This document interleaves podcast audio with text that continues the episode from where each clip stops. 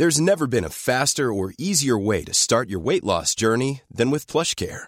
PlushCare accepts most insurance plans and gives you online access to board-certified physicians who can prescribe FDA-approved weight loss medications like Wigovi and Zepbound for those who qualify. Take charge of your health and speak with a board-certified physician about a weight loss plan that's right for you. Get started today at plushcare.com slash weight loss. That's plushcare.com slash weight loss.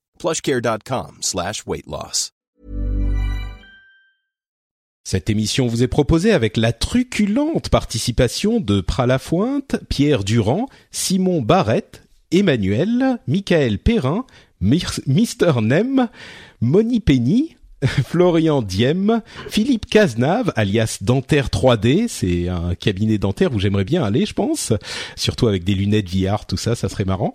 Euh, Bedros, Patrice Martin, Christian Kitros, Romain Gaillard, Yasser Fadil et Kaeboom. Bonjour à tous et bienvenue sur le Rendez-vous Tech, l'émission qui explore et qui vous résume de manière compréhensible toute l'actualité tech, internet et gadgets.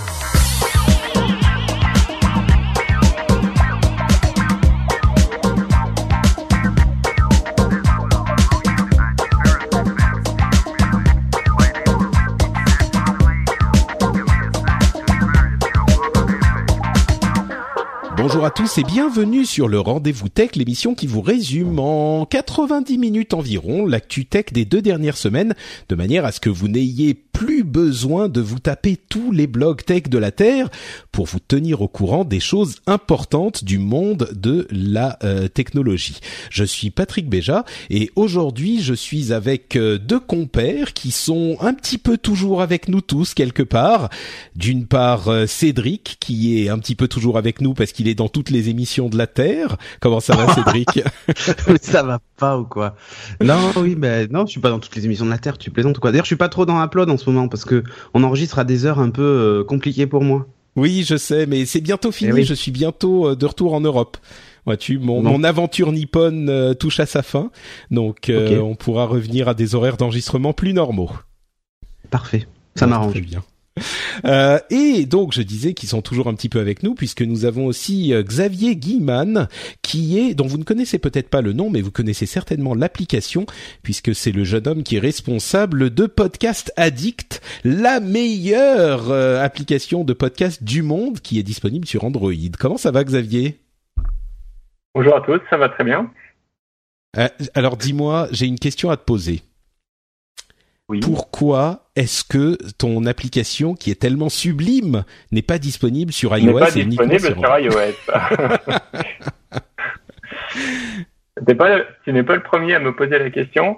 Euh, alors déjà parce que j'ai pas d'appareil iOS et que je suis exclusivement euh, sous Android et que à la base en fait c'était juste un, un petit projet pour moi pour, euh, pour me mettre au développement Android et et puis pour euh, résoudre mes problèmes de, de podcast addict justement euh, pour, pour pouvoir gérer mes, mes abonnements facilement.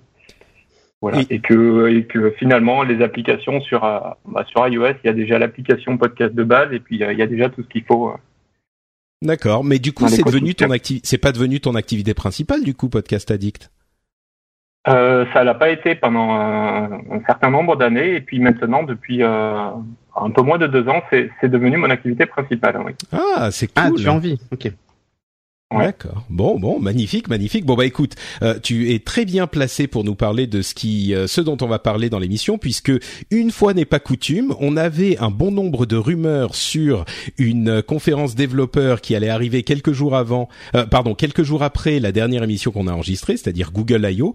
On en a parlé un petit peu dans l'émission précédente, mais euh, finalement il y a eu beaucoup de choses qui ont été annoncées et beaucoup de choses dont on n'avait pas parlé dans l'émission précédente.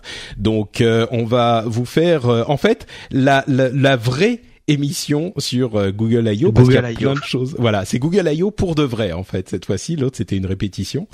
Euh, et et il y a plein de choses super intéressantes qui ont été annoncées. Euh, et ben donc on va se lancer tout de suite. On va aussi vous parler un petit peu de Microsoft et de ce qui se passe avec leur téléphone, qui va pas faire plaisir à, à tous les fans. Euh, et puis d'autres petites choses. Mais lançons-nous tout de suite avec ce qui s'est passé sur Google I.O. Euh, toi, tu l'as couvert en direct, euh, Google I.O. Hein, si je ne m'abuse, en stream, Cédric. Euh, déjà premières impressions sur la conférence en elle-même, c'était sympa, c'était cool. On fait toujours un petit peu ça en intro. Ouais ouais, c'était là, c'était je crois l'une des premières fois, enfin en tout cas c'est sûr pour Google, c'était la première fois que la Google I.O. avait lieu en plein air. Euh, donc c'était assez original pour le coup euh, sur la forme en tout cas. Euh, par contre, ça donnait des choses un peu bizarres par moment euh, sur les sur les écrans parce qu'ils filmaient beaucoup. Euh, bon, ils avaient un lieu qui était quand même sympa. Hein. C'est un, un, endroit où on fait des concerts d'habitude en plein air.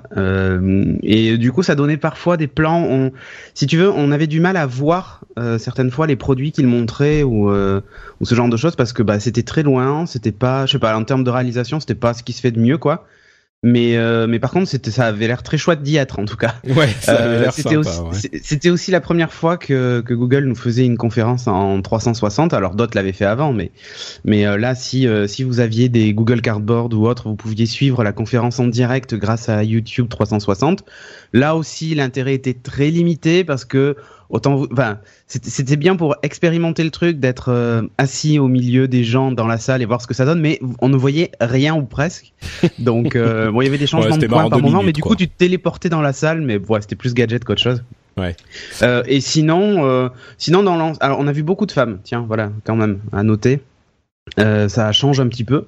Il y avait pas mal de femmes et et puis et puis dans la globalité, ça a été une conférence. Euh, alors le problème de Google, c'est qu'ils ont un peu le cul entre deux chaises. Hein.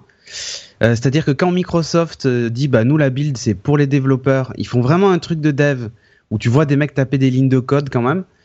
Et à côté de ça, tu as, ils t'annoncent un petit truc avec HoloLens pour pour que la presse en gros parle de l'événement, hein, parce qu'il faut pas se leurrer, c'est ça. Hein.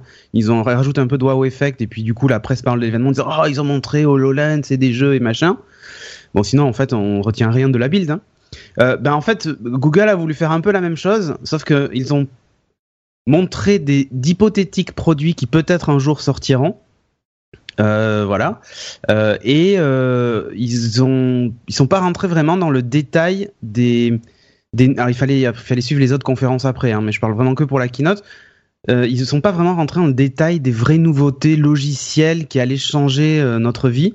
Ils ont parlé d'appli de messaging et tout ça, ok, ça c'était vraiment du concret à la limite, mais euh, ouais, sur la- en fait, si tu veux, pour te pour te dire même, j'avais avec moi euh, euh, Christophe qui dans l'équipe qui est, euh, ah oui, c'est un fondu d'Android. Il est ultra fan d'Android et c'est euh, et c'est il, c'est- il fait presque c'est presque un évangéliste Android, tu vois. Enfin, il est vraiment à fond dans le truc et lui-même m'a dit, j'ai trouvé la conférence un peu, euh, enfin, elle, elle m'a dit, il m'a dit, ça m'a laissé vraiment sur ma faim, quoi. Donc, Ah, euh, c'est marrant parce que moi, euh, moi j'ai trouvé ça vraiment intéressant et justement il y avait plein d'annonces de produits et, euh, et des trucs qu'on n'attendait pas forcément. Donc euh, Ouais, alors euh, on va mettre un bémol quand même sur les annonces de produits. ouais. hein. bon bah on va en parler justement. Euh, avant ça, peut-être en deux mots, Xavier, euh, toi qui es donc toi aussi développeur, euh, la Google I.O. c'est pourquoi est-ce que c'est important pour toi et euh, qu'est-ce que tu en attends et est-ce qu'elle t'a satisfaite en deux mots? Justement, cette année, je trouvais au contraire qu'elle était euh, un peu plus orientée développeur avec euh, moins de présentation euh, de, de produits, à l'exception peut-être, dont on va y revenir juste après, mais de, de Google Home. Euh, C'était donc plus euh, voilà présentation rapidement de Android N, euh, la future version, mais qui finalement avait déjà On été présentée aux ouais. développeurs. Euh, donc ils ont quand même euh, parlé rapidement de ils ont évoqué plus de produits, plus d'évolutions logicielles pour les développeurs, euh, l'outil de développement. Ils ont développé, ils ont parlé rapidement de d'outils qu'ils allaient mettre à disposition pour aider les développeurs. Donc ils ont annoncé quand même euh, plusieurs plusieurs points qui allaient être ensuite euh, sur- lesquels ils allaient rentrer un peu plus en détail dans les euh, les deux trois jours qui ont suivi la, la keynote. Euh, oh, voilà, moi je, trouvais que c'est donc ils ont commencé fort avec le, le Google Home pour euh, là Oui, c'était mais un- c'est un pour la presse. voilà, un petit peu pour tout le monde, mais après ils sont rentrés un peu plus en détail sur euh, sur la partie développeur et euh, ouais. En fait, le truc, Bah, c'est que cette, cette keynote, c'est plus un espèce de sommaire pour les jours qui viennent parce que les autres confs étaient beaucoup plus intéressantes, celles qui ont eu lieu les, dans les jours qui ont suivi, qui Mm. étaient pour le coup. euh, euh, oui, bah, bah, exclusivement développeur. Oui. Voilà, mais mais mais si tu veux, j'ai trouvé quand Microsoft ose alors je dis pas que c'est c'est c'est ce qu'il faut faire hein, tu vois, mais mais euh, dit c'est une conf de dev, on va vous montrer comment on fait tel truc, tel machin, voilà comment est notre outil de dev, voilà comment on compile une application pour Android à partir de Visual Studio et tout ça. Là, j'ai trouvé que chez Google, on avait juste gratté un tout petit peu la surface. Genre, bon, comme on sait que sur cette conf, il y a beaucoup de gens qui nous suivent qui sont pas devs, on va gratter le truc et puis euh, je sais pas, enfin. C'est un petit peu à mi-chemin entre euh, entre Apple qui fait des vraies démonstrations de produits euh, presque destinés genre à ce que va donner euh, ces nouveaux produits, ce que vont donner ces nouveaux produits pour les consommateurs une fois qu'ils seront implémentés, mais c'est une preview un petit peu en avance donc destinée aux devs mais on voit quand même ce que ça donnera. Microsoft qui était effectivement un petit peu plus ah oui. ouais, un petit peu plus barbu hein. quoi. voilà comment je voilà comment j'appelle des machins. Peut-être un petit peu entre les deux. Moi moi je l'ai trouvé pas mal cette Ils sont entre les deux mais, du coup mais du coup c'est un peu bizarre, tu vois. Enfin, toi ça t'a ça t'a laissé sur ta part. Bah, disons qu'on est passé vraiment du coq à c'était un peu bizarre quoi. Ouais, bah lançons-nous dans les sujets dont ils ont parlé justement. Euh, et moi j'ai trouvé effectivement qu'il y avait beaucoup d'annonces et euh, la première qu'on n'avait pas vu venir, c'était Google Assistant, qui est en fait une évolution de Google Now pour se rapprocher de des assistants qui existent déjà comme euh, bah, Siri, Cortana, euh, Alexa, machin. Euh, donc ça devient une interface vraiment conversationnelle et plutôt que de le de personnaliser en ce sens qu'ils vont donner une personnalité à l'assistant Google, eux ils le voient vraiment comme une extension de la mission de Google qui est de nous aider à nous retrouver dans le contenu du monde. Euh, en, en, fait, c'est vraiment une évolution de Google, quoi. C'est juste l'assistant Google et il y a effectivement cette conversation qui s'installe, mais c'est pas un truc, un produit supplémentaire pour eux. Euh, ils le définissent comme de faire en sorte que chaque personne ait son propre petit Google individuel. J'ai trouvé ça intéressant. Euh, bon, à, à, côté de ça, euh, il y a, c'est effectivement qu'un qu'un assistant hein, qui sera euh, qui bénéficie de la de la du machine learning de Google et de l'expertise de Google avec le big data qui est qui est important évidemment.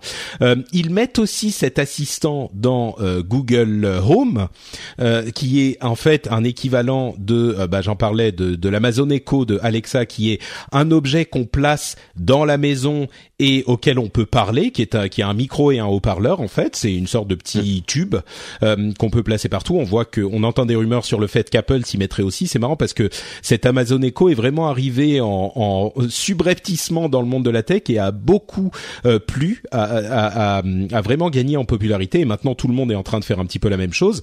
Mais il l'intègre aussi dans euh, leur app de messaging, une nouvelle app de messaging que j'ai trouvé assez maligne, euh, qui s'appelle Allo a2LO euh, et qui a une sorte de, de qui a des concepts d'interface assez intéressants, des trucs tout bêtes comme le fait de euh, laisser de, de, pouvoir régler la taille du, du des caractères quand on répond pour indiquer si on euh, crie ou si on chuchote.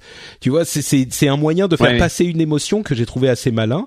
Euh, et donc le, le Google Assistant est intégré à cette app aussi comme un chatbot et on parle beaucoup des chatbots, des assistants en chatbot en ce moment dans la dans la tech, et ben là il l'intègre aussi par dans cette euh, application.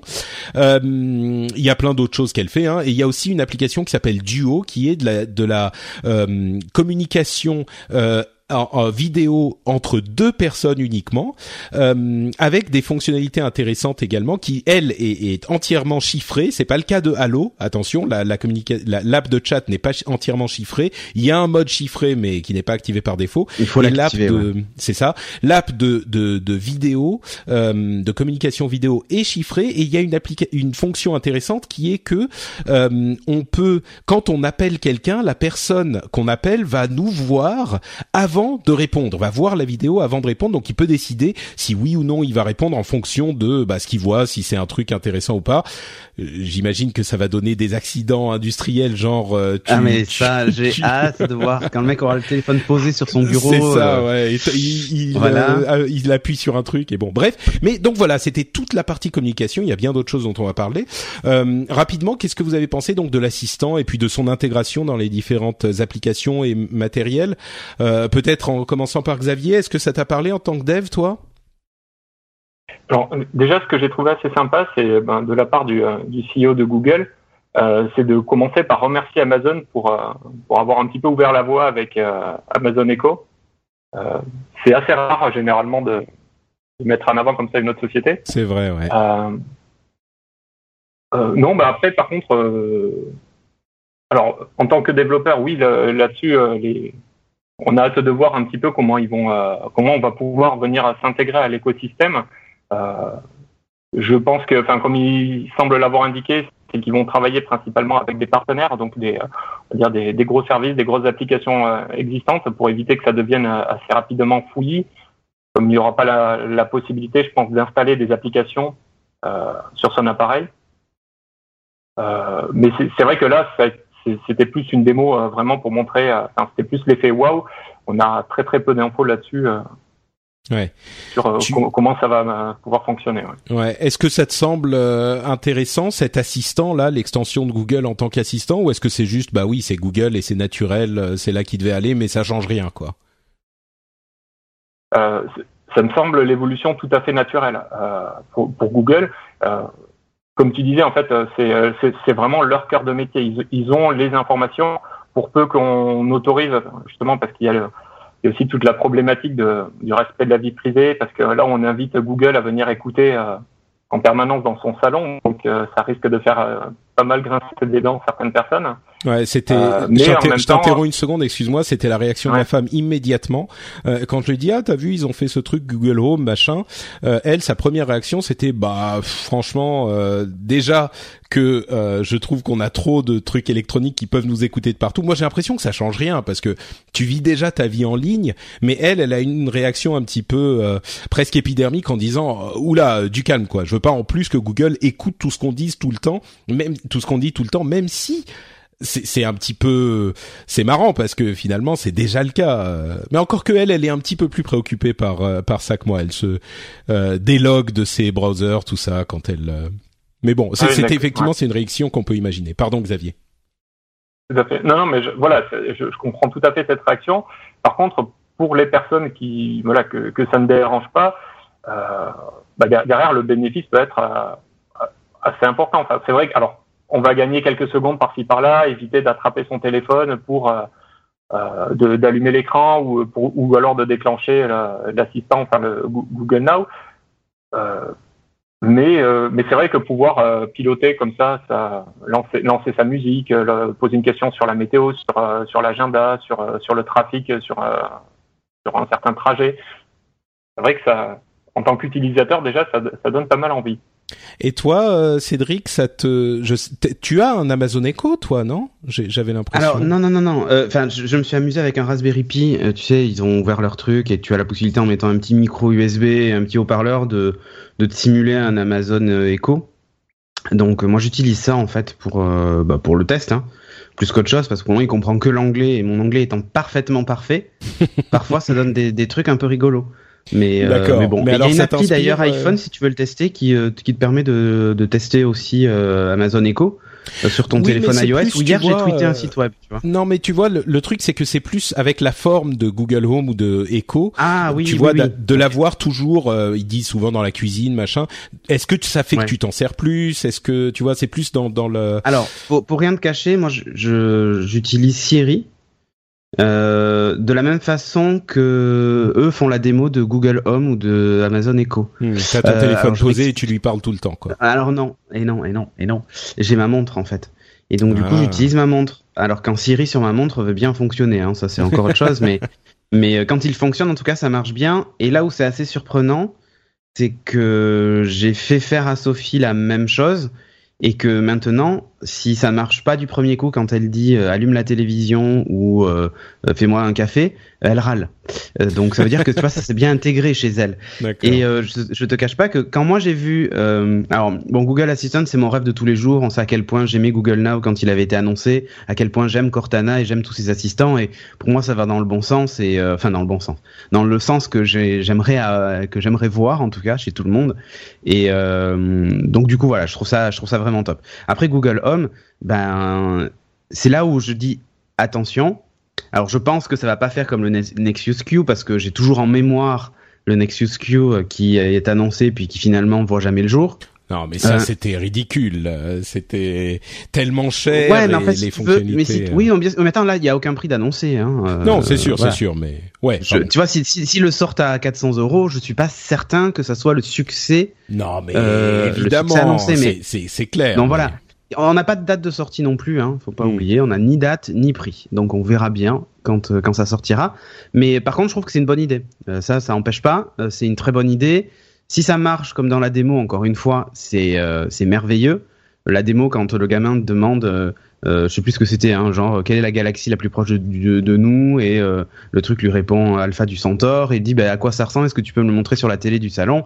Et grâce au Chromecast, la télé s'allume et on voit une image de Alpha du Centaure. Faut faire attention d'ailleurs aux requêtes de Google Images, parfois ça peut être euh, ça peut être piégeux. Mais euh, oui, c'est sûr que ce genre de démo c'est toujours magnifique et puis après il faut, faut voir comment ça marche dans la réalité. Ouais. Euh, je, je, dois dire que je suis, je suis bluffé, quoi. Tu vois. Enfin, c'est, mmh c'est on est dans Wally. -E. Je sais pas si vous vous souvenez quand même de cette scène où il demande c'est quoi la Terre, c'est quoi euh, euh quand quand euh, c'est le capitaine du, du bateau hein, qui en gros euh, interroge le interroge l'ordinateur de bord et il lui répond tout ça, tu vois. Et ça je trouve ça merveilleux. Et si un jour on arrive à un assistant comme ça, c'est bah, c'est fantastique. Bah, à vrai euh, dire, le, le, gros avantage qu'a Google effectivement sur euh, même Amazon qui a beaucoup de données euh, et sur tous les autres, euh, c'est ah, cette, cette avancée, enfin cette avance plutôt qu'ils ont dans le machine learning avec le moteur de recherche et puis tous les travaux qu'ils font depuis longtemps avec les photos, les trucs comme ça.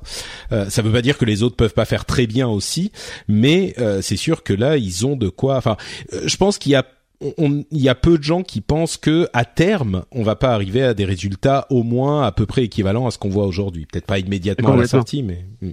à chaque fois que je vois ces démos-là, je pense à Jean-Philippe Ancos, hein, ah bah qui, bien sûr, euh, oui, donc a fait Sarah et, euh, qui bah, fonctionne. Bah, il était dans l'épisode précédent et oui, c'est ça, ah bah, c'est son rêve quoi, qui se réalise. Voilà, qui se réalise. Et euh, je t'avoue que moi, tous les jours, je pilote toute ma domotique à la voix et euh, et je dis pas que ça change la vie, c'est pas c'est pas vrai, c'est pas vrai. Parce que par moment j'ai envie d'utiliser un interrupteur et je le fais. Mais c'est simplement que ben enfin ça, ça fait cliché, tu vois, ça fait vidéo de promotion de Google. Mais je suis avec mes enfants, on est en train de dessiner tout ça et puis la lumière baisse.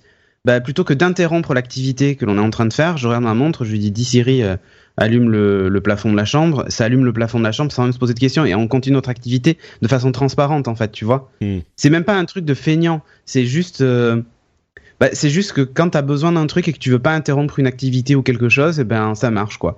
Ou un repas par exemple, euh, on, on, est je suis dans mon salon en train de manger et euh, je veux je veux allumer la télévision pour passer de la musique et ce genre de truc et ben je le fais via AirPlay sur mon téléphone, tu vois sans forcément me lever, euh, euh, aller prendre une télécommande euh, ou depuis ma montre même, tu vois. Ou on est dans le salon, on finit de manger, je veux baisser la lumière pour passer sur une ambiance un peu plus tamisée, tu vois. Et ben je parle et ça le fait sans même oui, me poser ça, de questions. Ça c'est plus de la de la smart home. Euh, là on n'y est pas encore. mais le, le, Google, Home va va te permettre ça aussi et c'est ce que fait Alexa. Hein. La plupart des gens d'ailleurs utilisent Alexa pour piloter leur installation domotique. Regarde les démonstrations que tu vois sur internet et tout ça. De notre côté, c'est le truc le plus parlant. Mais c'est compatible Philips Hue, euh, c'est compatible avec les prises Wimo, c'est compatible avec tout hmm. ça. Et la moi, ça me paraît être la deuxième étape. Font pas que ça. Moi, ça, ouais, ben moi, ça me paraît être la deuxième étape. Le début, c'est quand même l'assistant, je pense. Mais bon, ben, on verra. Les deux en fait, parce que moi Siri, je lui demande aussi quel est mon prochain rendez-vous ou euh, ajoute-moi un minuteur ou tu vois, enfin. Hmm je pense qu'il faut pas séparer les deux pour moi, et je pense que l'un peut servir à l'autre et, vice versa. Euh. Bon, en tout cas, ce qui est sûr, c'est que Google va va démocratiser un petit peu ça parce que euh, Amazon Echo c'est quand même un, succès, mais ça reste euh, ça reste aux, États-Unis et voilà, ouais, américano-centré comme tu dis. Et puis peut-être que Apple se lance dans le, la bataille aussi. On verra ça bah dans deux semaines hein, pour la WWDC où on risque d'avoir une annonce comparable. Euh, Android N euh, a donc été euh, discuté un petit peu plus que que bah en fait on avait déjà les versions preview qui étaient disponibles. Donc c'était un petit peu différent des années précédentes. Donc il n'y a pas énormément non plus de, de choses incroyables. Il y a un truc marrant c'est qu'ils ont ouvert une plateforme de suggestion pour donner le nom de Android N. Et c'est marrant parce que ma, ma femme a immédiatement dit elle entendait pendant que j'écoutais ça et elle m'a crié de, de l'autre pièce. Euh, ouais, il va s'appeler Phony McPhone Face, euh, la référence bien sûr à Boaty Boatface, qui est euh, l'un des bateaux de, de, de l'Angleterre pour lequel ils avaient ouvert les, les noms. et c'est marrant parce que le, le dev, je me souviens plus de son nom, qui était dans la, qui faisait la conférence, a dit genre dix secondes plus tard, et s'il vous plaît, ne l'appelez pas Namey McName Face. Face. C'était marrant. Mais euh, mais Geeko, notre ami euh, sur euh, Reddit, Guillaume a, donné une suggestion que moi j'aime beaucoup. Il a soumis euh, comme nom Note Patrick pour Android. Euh, moi je trouve ça pas mal. Ça commence par N, ça marche. Donc euh, voilà. mais plus sérieusement, il y a donc des performances qui sont améliorées, en particulier pour la 3D et puis pour le, le runtime, qui est le, le, le système qui sous-tend le lancement de toutes les applications. pour la sécurité. Euh, il y a des, des updates en seamless maintenant, des updates qui ne provoquent pas de euh, d'interruption dans votre utilisation, ce qui est intéressant aussi. Et puis en productivité, on avait vu le, le multi-window, le split screen, etc. Euh, bon, on, a déjà parlé de ces de ces mises à jour quand ils avaient annoncé Android N. Euh, là, je me retourne encore vers Xavier. Est-ce qu'il y a des trucs qui te parlent particulièrement C'est bizarre ce timing quand même. Hein. Ouais, ouais, c'est un petit peu bizarre. Mais attends, Xavier, à, ton sens, euh, qu'est-ce qui est intéressant dans Android N? Il n'y a pas vraiment de. Enfin, de toute façon, on n'assiste plus vraiment à des révolutions. C'est vraiment une évolution euh, logique de, de la plateforme. Donc toujours amélioration des performances, amélioration, si possible, de, enfin, de l'autonomie via des modes euh, de mise en veille un peu plus intelligents. c'est vrai que tout ce qui est multi-window, c'est pas mal. Euh, sur mon téléphone, euh, ça n'a pas forcément d'intérêt, sauf en des cas vraiment particuliers. Euh, j'utilise une application en regardant, par exemple, l'évolution, enfin, mon trajet sur le GPS. par contre, sur des tablettes, ça peut devenir un peu plus intéressant et couplé à d'autres rumeurs, par exemple les rumeurs de Chrome OS, de migration ou de de merge de Chrome OS avec euh, Android, on voit peut-être vers quoi il, il, souhaite aller par la suite. Hein. Oui, bah là c'est pas euh, vraiment, c'est, c'est, enfin les, ce, ce qu'on a euh, aujourd'hui, c'est les les applications Android sur Chrome OS, mais pas encore de. Moi, je suis pas certain que ça va arriver cette histoire de de, de fusion non, mais totale. Là, en fait, ce qui, voilà, ça, ça, ça, va nécessiter aux applications de se rendre compatibles avec ce mode multifenêtré et éventuellement par la suite, ça permettra de, on va dire une, voilà, d'intégrer les applications plus simplement à notre écosystème ou à, les on va dire la plupart des applications seront déjà prêtes à peut-être une future évolution. Hmm. Moi, il y a un truc qui m'a marqué, qui à vrai dire est pas directement lié à Android N.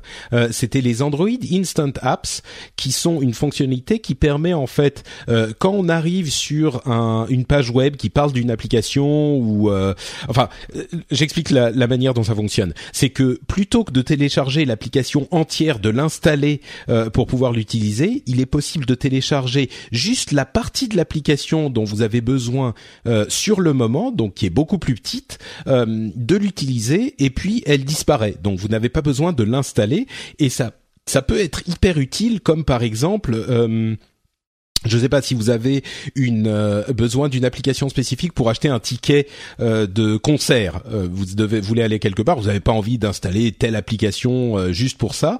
et eh ben vous allez juste installer l'application en instant app. Donc ça télécharge peut-être 5 ou 10 mégas dont vous avez besoin. L'application est partitionnée en plein de petits morceaux et vous pouvez l'utiliser pour le temps dont vous avez besoin. Pareil, si vous avez besoin d'une c'est les exemples qui donnaient hein, une application pour payer votre parking, vous n'allez pas installer l'application complète si c'est juste quand vous allez chez un pote ou vous êtes dans une autre ville. Là, vous téléchargez juste le bout de l'application qu'il faut euh, et tout ça est accessible par des URL sur le web et euh, ça vous encombre pas votre euh, page d'accueil euh, Android et vous n'avez pas besoin de d'installer 1000 applications que vous allez utiliser une fois. J'ai trouvé ça assez malin. C'est pas directement Android N parce que ça marche aussi sur d'anciennes versions d'Android. Donc ça, j'ai trouvé ça assez malin.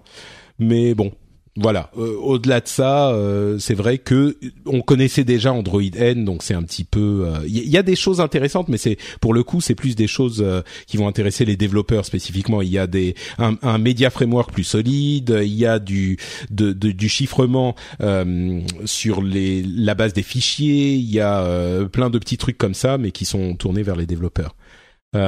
Cédric, un truc que t'as retenu là-dedans? Ah, J'ai retenu qu'ils n'ont pas du tout parlé d'Android TV. et que quelques jours après, les, les, Nexus Player a d'ailleurs été, euh, été virés du store. Euh, non, après, ouais, moi, Vulkan, ça, c'est un truc qui, bon, après, c'est pas spécialement que propre à Android, mais mais voir la qualité justement des jeux. l'API 3D. Hein. Ouais, ouais, l'API 3D, ouais.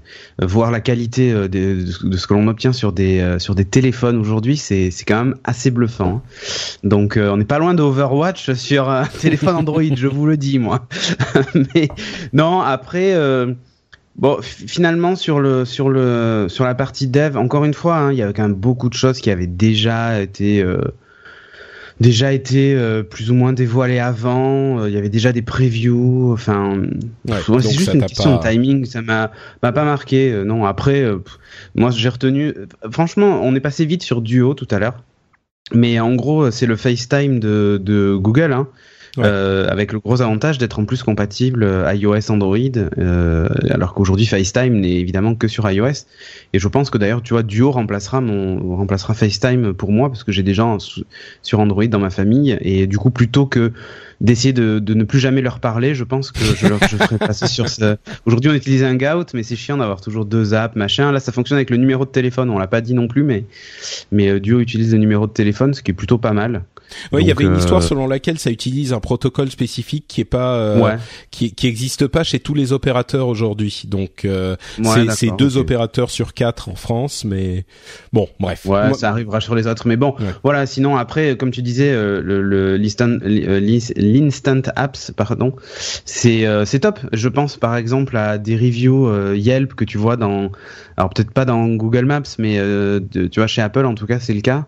Et quand tu cliques dessus, ça te dit qu'il faut que tu installes l'appli Yelp, t'as juste envie de jeter ton téléphone, quoi. Donc euh, c'est con parce que j'aimerais bien lire la review en entier. Et, et, en fait, ça te dirige même pas vers un site web, ça te dit il faut que tu installes l'app pour lire la review, quoi. Donc bon, naze. Alors que là, ben, ça, ça règle ce problème-là, et ça, je trouve ça très intelligent de la part de Google, quoi. Ouais, effectivement. Euh, L'autre gros morceau qu'ils euh, ont présenté, c'est euh, Daydream, qui est leur euh, leur plateforme de réalité virtuelle.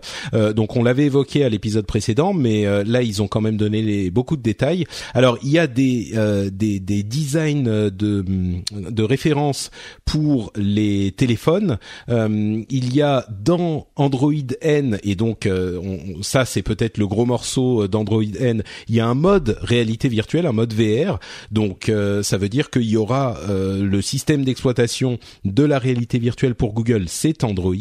Euh, il y a des designs pour les des hum, comment dire euh, c'est-à-dire que pour les téléphones il y a les euh, Daydream Ready c'est-à-dire qu'ils vont euh, avoir les specs qu'il faudra pour pouvoir faire tourner de la réalité virtuelle. Donc ça c'est important parce qu'on pourra savoir si un téléphone est Daydream Ready ou non s'il répond à ces specs.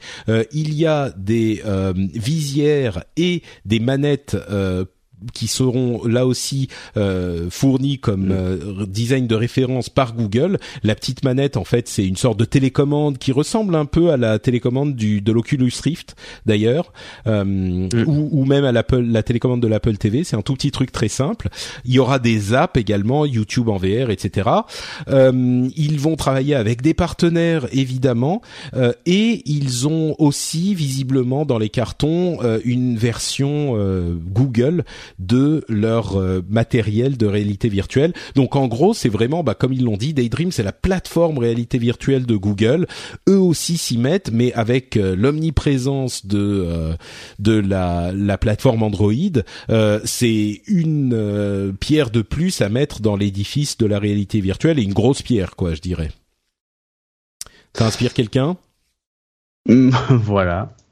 Non, c'est vrai. Mais dis-moi, t'es très, euh, t'es très, comment dire, euh, t'es, t'es plutôt. T'es très blasé. blasé, ouais. Aujourd'hui, je t'ai non, connu mais ça m'a pas fait hein. rêver. Ça m'a pas fait rêver. Enfin, si tu veux, le Daydream Ready, quand tu vois, en gros, t'as un espèce de launcher maintenant euh, VR, hein, puisque c'est ça. Hein, euh, que tu vas lancer sur ton téléphone quand tu mets ton casque et tout ça. Non, le truc est, enfin, c'est bien fait, hein, tu vois, je, je dis pas, mais aujourd'hui, la VR sur téléphone, hormis euh, visiter un, musée ou un machin, enfin, j'ai un, problème avec la VR en général. Donc euh, c'est pas c'est pas lié spécifiquement à Google. C'est-à-dire que je me vois pas. Euh, enfin, c'est une expérience qui est cool quand tu la vis. Et sérieusement, hein, c'est comme quand tu vas à, la fête foraine, le grand 8, c'est génial. Sauf que tu t'imagines pas avoir un grand 8 à la maison, quoi. là, là, là, tu peux l'avoir à la maison, mais tu vois, par exemple, les, les HTC Vive sont ultra impressionnantes, mais vraiment.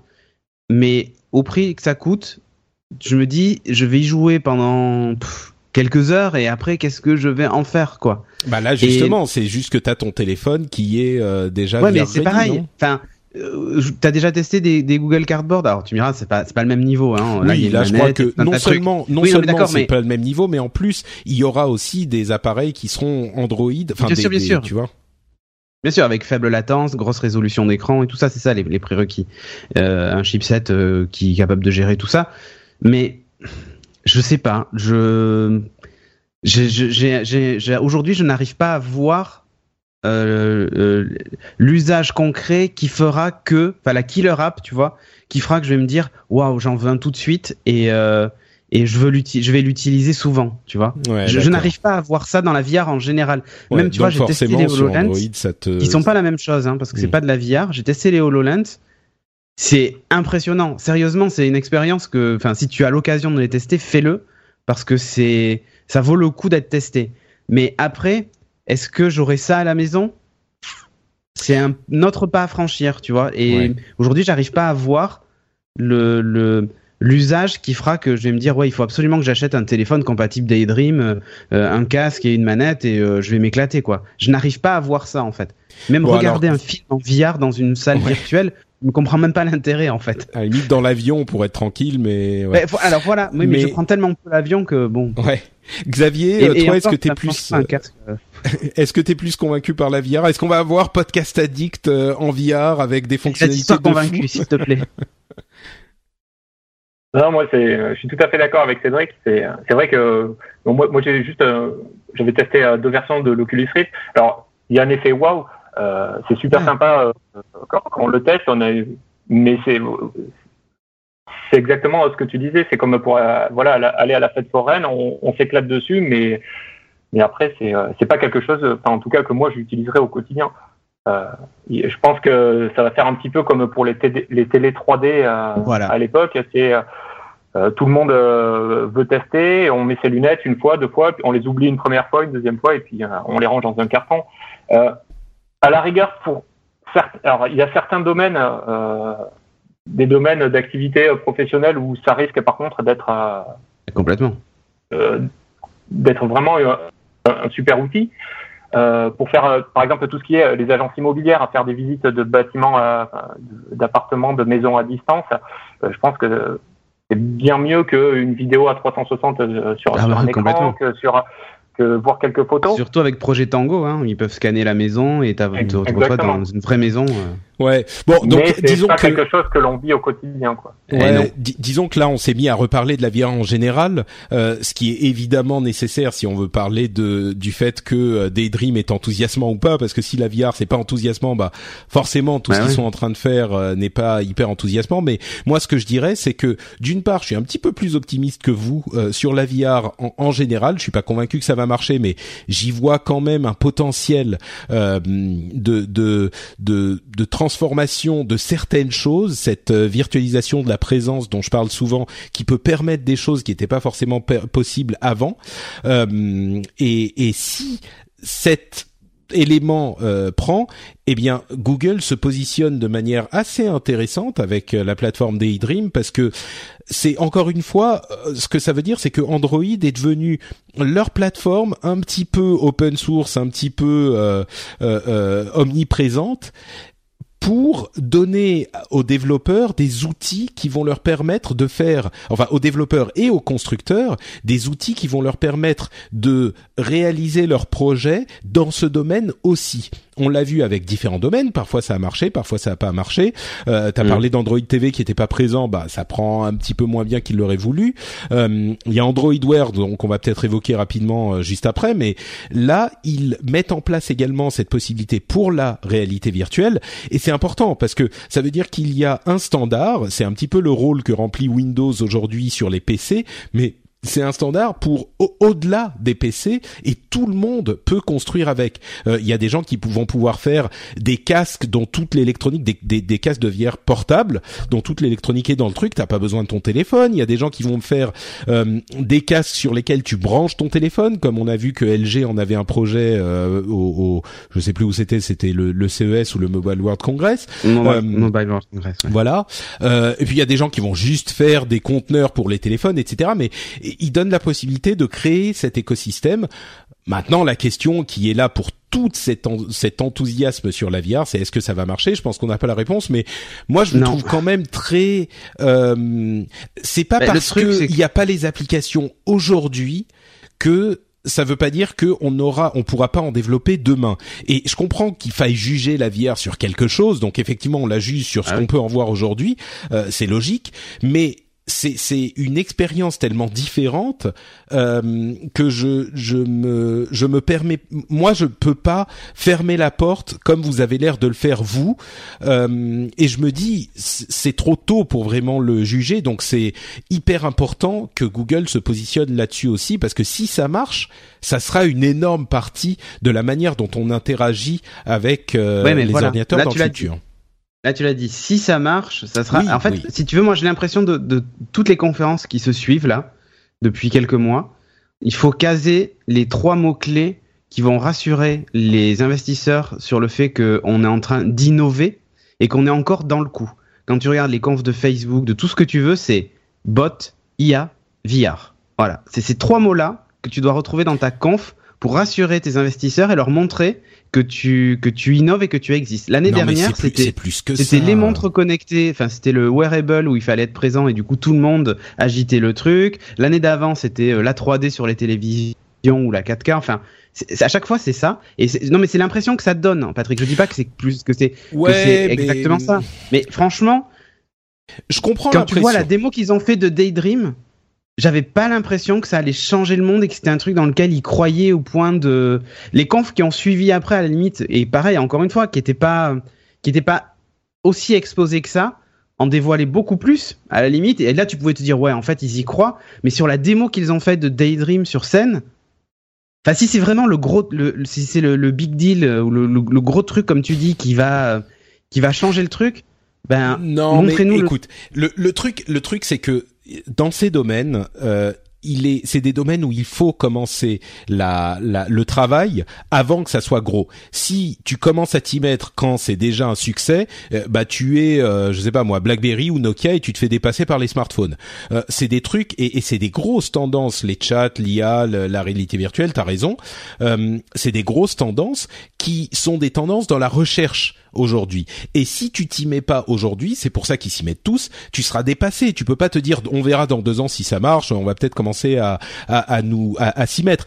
Et le truc c'est que Google, c'est des gens ça que je dis, mais c'est que des fois t'as l'impression que t'as l'impression que c'est c'est c'est plus euh, c'est plus fait sous, enfin c'est plus un espèce de prétexte, c'est-à-dire euh, hmm. bon vu que tout le monde le fait, euh, eh ben on, va, le faire. Mais tu sens, tu sens qu'ils y vont pas. Euh, je, je, dis pas qu'ils y vont pas à fond, mais la façon dont c'est présenté, tu te demandes si eux-mêmes y croient en fait. Tu vois? C'est, c'est, Hmm. Je, je sais pas comment expliquer ça. Tu vois, à la limite, quand Facebook fait sa démo où tu vois tous les mecs dans la salle avec le casque, cette fameuse photo de Zuckerberg, tu te dis, ok, les mecs, ils y vont à donf, quoi. Avec Oculus et tout, même si c'est pas le truc parfait, tu te dis, ok, ils y croient, ils y vont, ils vont, ils, je sais pas comment expliquer ça, c'est juste en termes d'image et de façon de communiquer. Bah, disons que Google va un petit peu, part un petit peu dans tous les sens. Et il est certain qu'ils ont énormément de projets, énormément de trucs pour lesquels ils sont hyper enthousiastes. Ah oui.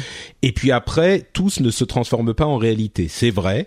Euh, mais c'est la manière dont fonctionne Google, tu vois, c'est des gens qui essayent mille trucs différents. Mais tu vois, j'ai, j'ai regarde en, temps de démo, j'ai trouvé que ben ok, j'ai compris que Google Assistant verrait le jour, qu'ils étaient motivés et ça m'a donné envie. C'est-à-dire quand je hmm. voyais l'assistant et la discussion, je me suis dit mais c'est génial, tu vois.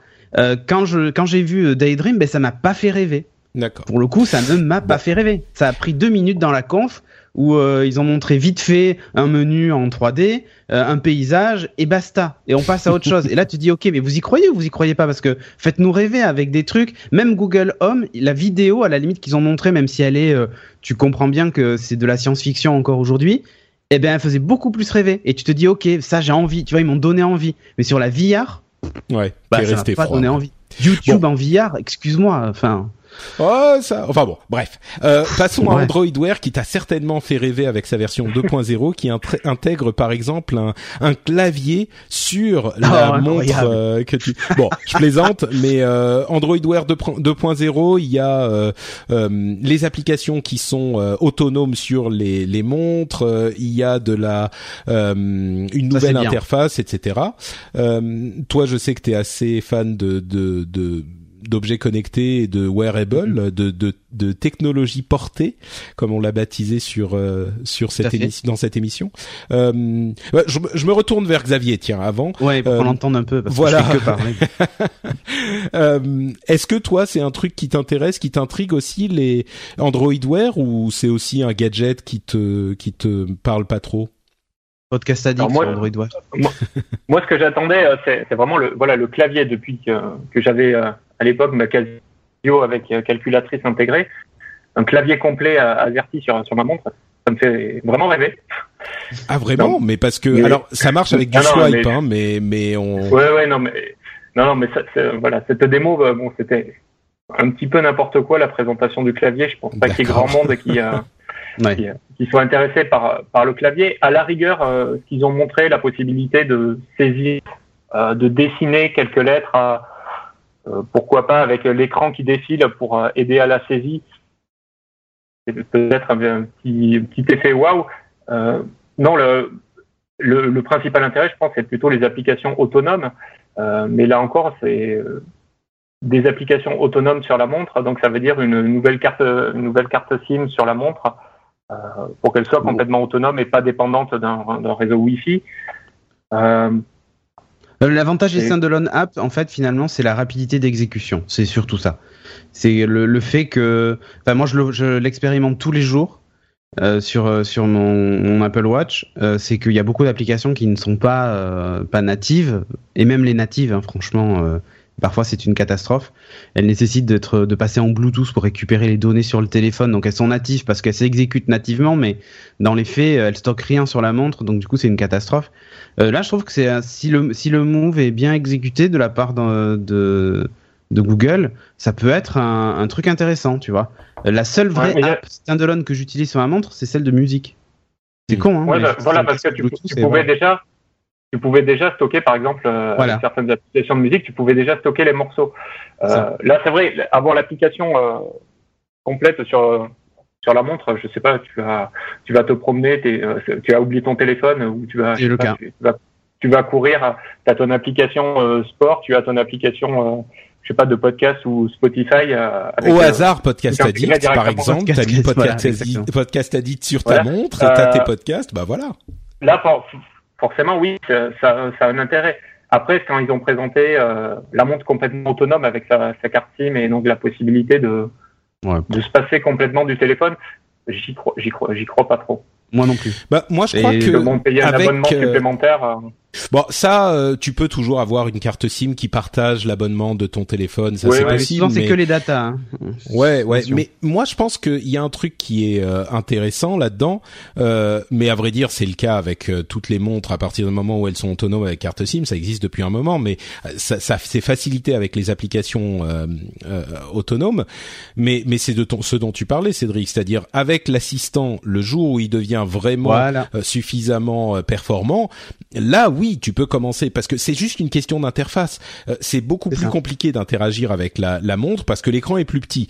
Donc si l'interface devient la voix, ce qui est le, la, la fonction dédiée des assistants, euh, et si ça fonctionne, là ça peut devenir intéressant avec la montre parce que si tu peux demander tout ce que tu veux à ta à ton assistant sur ta montre, euh, là ça devient intéressant. Mais bon, euh, je crois que on n'y est pas encore tout à fait et, et on parle encore euh, un petit Ouais, peu ouais. du futur quoi. Mais mais là ça peut Et- devenir cool. Peut-être que c'est à ce moment que les montres euh, connectées qui n'ont pas tenu leur promesse, tu t'en t'en plaisantais Cédric tout à l'heure, euh, peut-être que c'est à ce moment-là qu'elles deviendront plus intéressantes. Pardon Xavier. Complètement. et pour- ouais, mais pourtant, quand ils avaient euh, présenté la- les premières versions d'Android Wear, ils n'avaient, enfin, ils n'avaient parlé que de l'interface euh. Euh, quasiment à l'époque. Et là, Tout ils fait. reviennent un petit peu en arrière en, par- en présentant un clavier, la possibilité de saisir à la main des, des symboles ou des, ou des, lettres, ouais, mm. c'était un petit peu surprenant. Euh, alors que entre temps, je pense que de toute façon la reconnaissance vocale n'a fait que progresser, donc c'est un petit peu étrange. Ouais, c'est vrai. surtout, on a oublié de le préciser, c'est que euh, alors j'ai plus le chiffre en tête, mais euh, ils ont commencé la présentation en, indiquant que un pourcentage très très important de toutes les requêtes Google euh, étaient effectuées euh, par la par la voix. Alors je sais plus ce que c'était, mais c'était de l'ordre peut-être 30% des requêtes ou, quelque chose comme ça. Ouais, donc c'est bah oui, c'est en train de c'est en train de grossir, mais c'est sûr que c'est déjà c'est déjà très très gros quoi. Ouais, bah, ah, c'est pour ça que tout le monde parle d'intelligence artificielle, c'est que le jour où euh, l'assistant peut répondre à toutes tes questions aussi naturellement ou presque aussi naturellement que quelqu'un, entre guillemets, s'il te comprend assez bien pour ça, euh, ça change complètement la manière dont on interagit avec nos avec nos objets technologiques. Donc euh, Bon, enfin, euh, Android Wear 2.0 reste une euh, une évolution qui n'est pas euh, bon. C'est ton mind n'a pas été blowé, Cédric, comme on non, dit. Non, non, non, non, mais après, enfin, Android Wear fonctionne bien quand même. Hein, faut pas se leurrer. Euh, ça, ça, marche bien. Euh, je, je l'ai essayé encore une fois. Et pareil, tu vois, Christophe qui de, de Geeking Beats qui est fan d'Android a évidemment une montre Android Wear et, euh, et il l'utilise tout le temps. Mais il l'utilise à la voix. Hein. Ça c'est mm. clair. Il, le clavier, ça. La... Quand il a vu l'annonce du clavier, il a rigolé. Voilà. Bon. euh, D'autres occasions de rigoler. Bon, on va passer sur. Il y a quelques autres petites news, mais on va avancer quand même. Euh, il y a un, une dernier, un dernier sujet dont je voulais parler, c'est le projet ARA euh, qu'on ah. avait, dont on avait parlé dans l'épisode précédent en disant ah bah visiblement il n'y aurait pas de projet ARA. Euh, le projet ARA, c'est euh, vous vous en souvenez euh, le le projet comment il s'appelait déjà à l'origine? Alors il y avait PhoneBlocks à un moment. Oui, ça c'était avant. Et puis euh, après, Google avait un nom de code pour ce truc. Ah euh, oui, euh, je m'en souviens plus. Ah, j'ai oublié. Bref, peu importe. C'est donc le téléphone modulaire euh, qu'ils ont renommé projet ARA. Et en fait, il n'y a pas eu euh, de projet ARA dans la conférence, mais par contre, ils en ont parlé dans une conférence ensuite. Voilà, mais ça, ça. Et il y a plusieurs personnes qui m'ont dit ah, d'ailleurs même sur le Reddit, Jim Biscuit est venu dire juste pour troller Patrick, le projet ARA est en développement, est toujours en développement. Il sera disponible pour les développeurs à l'automne et sorti en 2017. Et là, je me suis dit ah tiens, c'est marrant, c'est intéressant. Finalement, ils ont ils sont allés quand même. Peut-être que je vais devoir manger mon chapeau. Euh, eh bien, en fait, si on y regarde un petit peu plus loin, le projet ARA tel qu'il existe aujourd'hui n'a vraiment plus grand-chose à voir avec le PhoneBlocks que j'avais tellement décrié à l'époque où il est arrivé sur euh, sur euh, Kickstarter. Euh, souvenons-nous, le PhoneBlocks à l'époque, c'était l'idée d'avoir tous les éléments du téléphone modulaire de manière à ce qu'on puisse le faire évoluer ad vitam et qu'on puisse racheter des pièces comme le, le processeur ou machin ou réparer des morceaux et ne plus jamais avoir à racheter un téléphone entier. Aujourd'hui, euh, le projet ARA tel qu'il sera lancé est très très loin de ça puisqu'il y a une base, euh, donc une euh, une, une comment dire un cadre dans lequel il y a le processeur, les radios, la mémoire, etc. Et ça c'est la base du téléphone et on peut y ajouter des modules comme des appareils photo, plus de batterie, euh, des, des, des, capteurs ou des testeurs. Ils ont parlé de glucomètre par exemple, euh, ce genre de mhm. choses pour l'adapter à l'utilisation qu'on en a aujourd'hui. Enfin, sur le moment en fait. Mais c'est pas du tout le téléphone modulaire tel qu'il avait été pensé au début du projet ARA et euh, au moment de PhoneBlocks surtout. Donc c'est c'est. Pourquoi tu dis ça? Mais parce que a vraiment changé? Bah, c'est pas du tout. En fait, tu as la base de la. C'est juste un téléphone. Euh, comment dire euh, un téléphone que tu peux adapter à ton utilisation. C'est pas du tout un, un, truc que tu vas continuer à faire évoluer en changeant le processeur, par exemple. Tu vas devoir changer l'entière. Euh, il y a une vraie carte mère. Euh... Voilà, c'est ça. Moi, ce que je disais à l'époque, c'est que dans l'informatique, euh, tu peux pas juste changer le processeur. Euh, les trucs évoluent tout le temps et il faut changer la carte mère, la RAM, le machin. C'est un, un, une illusion de se dire que tu vas pouvoir changer ces petits morceaux. Et, et bref, enfin là, d'ailleurs même le, le créateur du, du PhoneBlocks dit que c'est pas vraiment la direction dans laquelle il euh, il allait avec PhoneBlocks. Là, c'est pas un truc que tu vas pouvoir faire évoluer par, par petits morceaux. C'est un truc customisable. Tu vas le customiser mhm. à ton ton utilisation du moment, euh, en changeant, en mettant un écran en plus, la batterie en plus, euh, voilà, une, une, une, un appareil photo en plus. Mais c'est pas un truc que tu vas pouvoir ne plus c'est pas ton dernier téléphone quoi. C'est pas celui que tu vas acheter et tu vas plus jamais euh, euh, en changer. Par contre euh, il y a un truc qui m'a beaucoup intéressé c'est quand ils ont parlé du fait que ce projet ARA pour eux ne se limite pas au téléphone. Et là je me suis dit ah il y a peut-être un truc qui pourrait être intéressant quelque part c'est que oui, pour les téléphones, ça peut avoir une certaine utilité, mais si on commence à penser aux tablettes ou même à des ordinateurs sous OS Google, ou même d'autres, hein, pourquoi pas. Hey, I'm Ryan Reynolds. Recently, I asked Mint Mobile's legal team if big wireless companies are allowed to raise prices due to inflation. They said yes. And then when I asked if raising prices technically violates those onerous two-year contracts, they said, what the f*** are you talking about, you insane Hollywood ass?" So to recap, we're cutting the price of Mint Unlimited from $30 a month to just $15 a month. Give it a try at mintmobile.com slash switch. $45 up front for three months plus taxes and fees. Promo for new customers for limited time. Unlimited more than 40 gigabytes per month. Slows. Full terms at mintmobile.com. Hiring for your small business? If you're not looking for professionals on LinkedIn, you're looking in the wrong place. That's like looking for your car keys in a fish tank. LinkedIn helps you hire professionals you can't find anywhere else, even those who aren't actively searching for a new job but might be open to the perfect role. In a given month, over 70% of LinkedIn users don't even visit other leading job sites. So start looking in the right place. With LinkedIn, you can hire professionals like a professional. Post your free job on linkedin.com slash people today. Euh, qui serait en fait une sorte de l'égoïsation du PC euh, en en, ayant la possibilité de d'enlever certains modules et d'en ajouter certains euh, pour des ordinateurs portables ou des trucs comme ça. Peut-être que là, ça pourrait être intéressant. Ça m'a, ça m'a fait lever plus euh, le sourcil, on va dire. Mais voilà. Bah, écoute, voilà. Projet à, à suivre. Ouais, à suivre. Euh, Bon, euh, quelque chose à, une conclusion sur le Google I.O. Cédric, t'as beaucoup parlé. Euh, je vais demander à, Xavier si si t'as une conclusion à faire. Sinon, on parle de Microsoft un petit peu. D'accord. Non, juste pour terminer, sinon, euh, alors ils ont fait une annonce pendant la keynote qui a pris juste quelques secondes où ils ont parlé de alors Firebase. Firebase, c'est une société qu'ils avaient rachetée il y a quelques temps et qui permettait de pour les développeurs de rapidement créer une base de données euh, en ligne pour une application, mais qui était partagée, euh, qui permettait en fait de faciliter la synchronisation entre différents types d'appareils et même euh, des applications euh, sur le web. Et, euh, et, là, en fait, ils ont depuis leur achat, ils avaient très peu fait évoluer la, solution.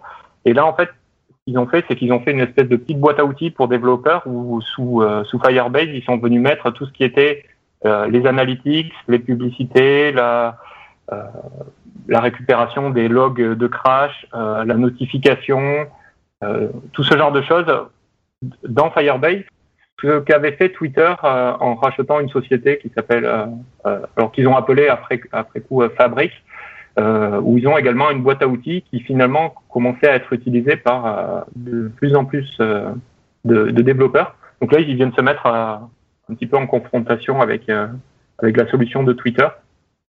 Mais ça sert à quoi exactement ça du coup? Euh, Alors par exemple, euh, Google Analytics, initialement ça a été fait pour le web, et ce qu'il faut voir c'est que les Google Analytics sont utilisés dans les applications mobiles, mais c'est la c'est quasiment la même interface que pour le web. Leur outil de d'analytics n'a jamais été refait de A à Z pour pour le mobile et n'était pas vraiment adapté à à des applications mobiles. Donc là, ils ont refait une interface complète euh, et des outils complets pour euh, dédiés au mobile, donc euh, qui permettent euh, de faire des voilà, d'avoir un peu plus d'infos sur comment l'application est utilisée, euh, sans avoir à écrire beaucoup de code dans l'application. Et ça leur permet, comme les données, c'est un petit peu le nerf de, la guerre. Si, si les, les développeurs euh, migre de Google Analytics euh, vers, par exemple, euh, la solution de Twitter, bah, c'est autant de données que va perdre Google sur sur les utilisateurs. Ouais, donc c'est c'est pour ça qu'ils ont fait un effort hmm. C'est tout à fait nécessaire. Hein. D'accord. Et ça leur permet, après coup, en ayant des analytics, de servir des, des publicités qui sont un peu mieux ciblées, et donc de, de regagner un peu plus de part de marché sur sur la publicité. Et voilà, donc euh, de vous servir votre publicité euh, avec votre Google Home euh, en vous disant Cédric, je remarque que vous passez beaucoup de temps dans la cuisine. Voulez-vous que je vous commande une pizza? C'est ça. Et moi là, je dis oui. Bon bah merci à tous les deux. On continue avec Microsoft. Euh, il y a quelques petites news euh, que j'ai réunies sur Microsoft. La première, c'est que il semble dire définitivement adieu à euh, alors pas à tous leurs téléphones, mais alors clairement à la partie qu'ils avaient racheté de Nokia, euh, ce qui est pour moi un, un événement assez important.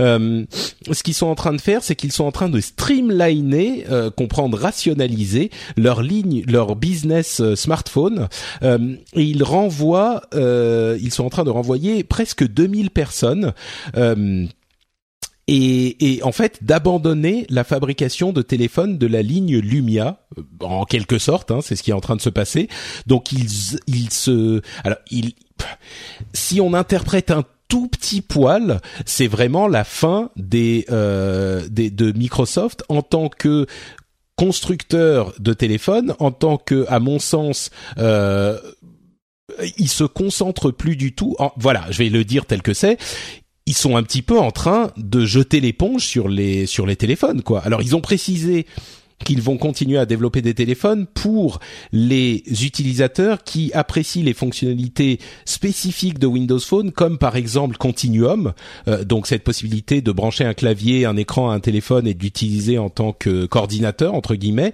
Euh, et ça, on pense bien sûr à des, utilisations euh, business et une extension de l'univers Windows business, de l'univers Windows desktop, laptop tel qu'il existe aujourd'hui, mais c'est difficile, à mon sens, de ne pas comprendre là-dedans que eh ils jettent un petit peu l'éponge, quoi. Windows Phone euh, ne sera plus le truc. Ils vont arrêter d'essayer de se battre pour le, le grand public, quoi. J'ai l'impression. Cédric? Bah, écoute, je sais pas. En fait, euh, je t'avoue que les derniers euh, derniers moves de Microsoft sur ça, je je les je les comprends pas. Bon, après, on est dans un on est dans un monde où il faut rendre des comptes vite. Euh, ils ont fait, ils ont fait des, changements euh, parfois un peu trop, euh, un peu trop brutaux, surtout sur une plateforme naissante. Je repense au move de, Windows Phone 7 vers, vers, Windows Phone 8 en particulier, où il a fallu changer tous les téléphones. enfin, il y a eu des choix qui ont été faits qui pour moi n'étaient pas les bons. Euh, et, euh, et aujourd'hui, on se retrouve dans un état où bah, il représente rien sur le marché mondial. Euh, ils pensent qu'en annonçant un téléphone en septembre, ben en mai, ils, ils auront gagné des parts de marché. Voilà, je sais pas. Le truc, c'est qu'on vit dans un monde qui va vite et qu'on peut pas continuer à perdre de l'argent dans une branche qui qui, qui, qui en coûte autant. Euh... Ouais, enfin, c'est surtout que depuis euh, un an, les ventes euh, chutent sans interruption. Ouais, non, mais je, je dis pas, mais tu vois, en termes de marketing, je sais pas ce que ça donne, tu vois. Enfin, je. Bah, peu importe ce que donne le marketing, ils sont. Non, mais, oui, mais si tu veux vendre des téléphones, il faut quand même en parler, quoi. Donc, euh, je, bah, je sais pas. Et puis après, quand les seuls moments où on entend parler en ce moment de, Windows, finalement, c'est quand euh, PayPal annonce que bah, ils arrêtent le dev dessus, euh, quand euh, tu vois, enfin, du coup, c'est pas des annonces très positives et donc forcément, eh ben bah le truc va mourir quoi. Enfin, il est pas encore mort aujourd'hui. Euh, là, non, mais moi j'ai l'impression que c'est clair. Les, euh, ça me fait penser à Lucky Luke, tu sais, le croque-mort qui est en train de prendre les mesures du du, euh, du bonhomme avant de le avant de de, de, de créer la, la, la, boîte en, en bois, euh, le cercueil. Bah on en est là en fait aujourd'hui. C'est-à-dire que là on a pris les mesures et maintenant on attend l'annonce où on va nous dire bah ça y est il est décédé on va le mettre euh, en boîte et on l'enterre quoi non mais c'est euh, c'est déjà le cas je veux dire il risque de créer un, un, Surface Phone euh, pour euh, mais il y a quand même des OM qui, ont, qui sortent des téléphones là tu vois HP a annoncé un téléphone euh, mm. il y a je sais plus c'était Acer ou Acer ou Asus qui a aussi en a annoncé un donc il y a Moi, je crois qu'ils se concentrent sur certains marchés, sur certains marchés professionnels, tu vois. Voilà, c'est ça. Mais, que... attends, attends, mais quelle, quelle boîte va acheter un téléphone euh, enfin, je veux dire, c'est comme les boîtes qui avaient acheté des BlackBerry et qui aujourd'hui ont tout switché sur de l'Android ou sur de l'iPhone. ils vont pas acheter aujourd'hui un Windows Phone en se disant ah mes commerciaux vont l'adorer. Les mecs tout ce qu'ils vont faire c'est dire bah, je peux pas utiliser plutôt mon iPhone ou mon ou mon Android ou mon Galaxy, tu vois. Et ça, va terminer comme ça et ça va être le téléphone, tu sais que le téléphone d'entreprise que tu que tu ramenais chez toi le soir et que tu posais dans un coin et que tu l'utilisais jamais quoi. Et à la fin, tu faisais des renvois d'appels euh, sur ton téléphone perso pour que tes clients t'appellent et que tu puisses continuer à utiliser tes apps de tous les jours, tu vois. Ouais, enfin, personne veut deux téléphones bah, aujourd'hui. Moi, j'ai, moi, j'ai envie, j'ai envie disons que si je me fais encore une fois l'avocat du diable comme souvent, je dirais euh, ça peut être utile pour certains certains employés si on leur dit bah voilà au lieu d'avoir un un énorme euh, portable ordinateur portable euh, Dell avec la brique qui va avec à côté, tu as juste ton téléphone. quand tu viens au bureau, tu le branches sur le dock et tu as le clavier et la souris et l'écran. Et puis quand tu es en, balade quelque part, tu peux te trimballer avec ah, pardon. non mais tu peux te trimballer avec un avec un clavier, tu vois, et puis tu peux travailler dessus ou euh, ce genre de truc. Peut-être que ça peut être intéressant si ça remplace non pas le téléphone, mais si ça remplace l'ordinateur. Peut-être. Non, mais ça c'est ça c'est le ça c'est le rêve qu'ils ont. Mais euh, mais personne d'autre ne le partage, quoi. Mais voilà, je et pourtant je, trouve ça intéressant, tu vois, mais je, même moi, même moi, je n'arrive plus à y croire. Ouais, ouais, c'est c'est tout dire. Euh, bah tiens, notre Mika qui a beaucoup parlé de Microsoft comme toujours sur le subreddit nous a envoyé un lien euh, parmi d'autres sur les dernières méthodes de mise à jour de euh, Windows 7 et 8 en Windows 10. Ils ont fait un truc qui a quand même euh, provoqué une levée de bouclier assez généralisée. C'est que la dernière version de la mise à jour de ces OS, vous programmez la mise à jour même si vous fermiez la fenêtre en cliquant sur la petite croix.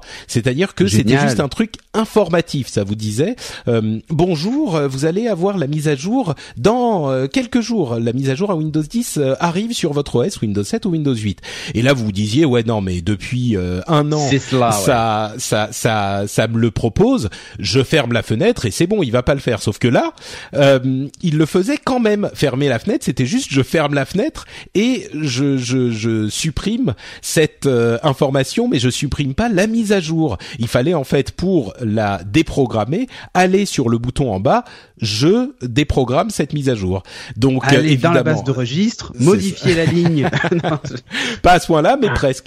Et, alors évidemment, les gens ont été euh, hyper euh, furieux à tel point que euh, finalement Microsoft est revenu en arrière et a désactivé cette mise à jour qui se font qui fonctionnait de cette manière mais ça pose en fait la question est-ce qu'il faut forcer les mises à jour pour que tout le monde soit sur le même OS et soit euh, un OS mis à jour et, maintenu et plus sécurisé ou est-ce qu'il faut laisser aux gens euh, le choix d'utiliser l'OS euh, de, de qu'ils veulent même si c'est un vieil OS ils ont pas envie de mettre à jour ben arrêtez de, de les emmerder laissez-les faire ce qu'ils veulent. Moi j'ai tendance à dire entre les deux j'ai plutôt envie de privilégier l'idée que les mises à jour automatiques c'est bien. Euh, je sais qu'il y a des gens pour qui non c'est pas bien parce qu'ils ont un logiciel spécifiquement qui doit euh, tourner sous Windows 7 ou 8 et qui n'est pas compatible avec Windows 10. Donc c'est une catastrophe s'il passe à Windows 10 et c'est vraiment pas pas marrant du tout euh, quand ça se produit. Donc ça je le comprends. mais d'une manière générale, ça protège beaucoup plus. Et disons que je comprends qu'il soit qui force un petit peu la main, mais là ça allait trop loin et j'en suis conscient aussi. Mais euh, du coup, euh, je me retourne là encore vers Xavier qui lui est développeur et connaît les problèmes de fragmentation et d'absence de mise à jour sur euh, sur Android. quel regard est-ce que tu jettes sur Microsoft qui qui force un petit peu quand même un petit peu trop la main aux gens avec Windows 10 Enfin, est-ce que c'est trop forcer la main quoi? Alors, euh, je, comprends, je comprends ce qu'ils cherchent à faire, sachant qu'ils ont annoncé Windows 10, c'est la toute dernière version de Windows, et après, on sera en mode euh, des mises à jour automatiques. Euh, on reste toujours sur la même version de Windows. On, a, priori, on casse plus la compatibilité et on fait des mises à jour, on maintient la sécurité, on améliore les performances en, en tâche de fond en permanence. Donc, oui, c'est normal ce qu'ils ce qu'ils cherchent à faire. Après, de, de là à vouloir l'imposer, non, c'est en tant qu'utilisateur, moi, par exemple, j'ai un, j'ai un petit PC qui me sert de Media Center et, euh, et, je dois faire partie des rares à encore utiliser Windows Media Center euh, pour pouvoir regarder la. j'ai envie de regarder la télé, euh, bah, donc je suis resté sur Windows 7 parce qu'ils ont tué l'application Windows Media Center, par exemple. Et donc oui, régulièrement, je dois aller fermer la petite fenêtre à chaque redémarrage, il propose la mise à jour vers Windows 10. Mais alors que diras-tu le jour où euh, Windows 7 ne sera plus supporté euh, par Microsoft? Il y aura une faille de sécurité qui va être exploitée par ton euh, Media Center et qui va se propager à tout ton réseau et qui va. Mais non, il, déconnectera d'Internet, il modifiera les DNS et c'est terminé. Il restera dispo sur le réseau local, mais il n'ira plus sur Internet, c'est tout. Hmm. Ouais, non. Moi, moi... Oula, Xavier, ton... Oula, ouais, j'ai pas entendu. Mais on a, non, on a non, la, la, D'accord. Ouais. Non, ce que ce que je veux dire, non, là, là ils, vont, ils vont trop loin. Je ne sais pas si, euh, si vous aviez vu ou si vous en aviez parlé. C'était une, une, présentatrice météo aux États-Unis euh, où, euh, qui était en train de présenter la météo et tout d'un coup il y a le pop-up euh, de mise à jour Windows 10 qui est apparu. Euh. donc voilà, elle a continué à faire la présentation, mais on voit oui, c'était merveilleux. Oui, mais ça c'est c'est le genre de petit truc marrant, mais c'est pas ça le cœur du problème, quoi. Soyons honnêtes. Non, non, tout le... à fait, mais bon. Ouais, ouais, c'est. Enfin, bon. mais au moment où la NASA envoie sa fusée. Et là, il y a le, votre redémarrage dans 15 secondes et le mec il a les yeux rivés, tu sais, sur la fusée qui commence à décoller. Et là, d'un coup, mais... l'ordinateur. Non, les plaisants sont pas. non, mais là c'est pour la c'est pour la mise à jour de MS DOS. Oui, c'est ça. Ça.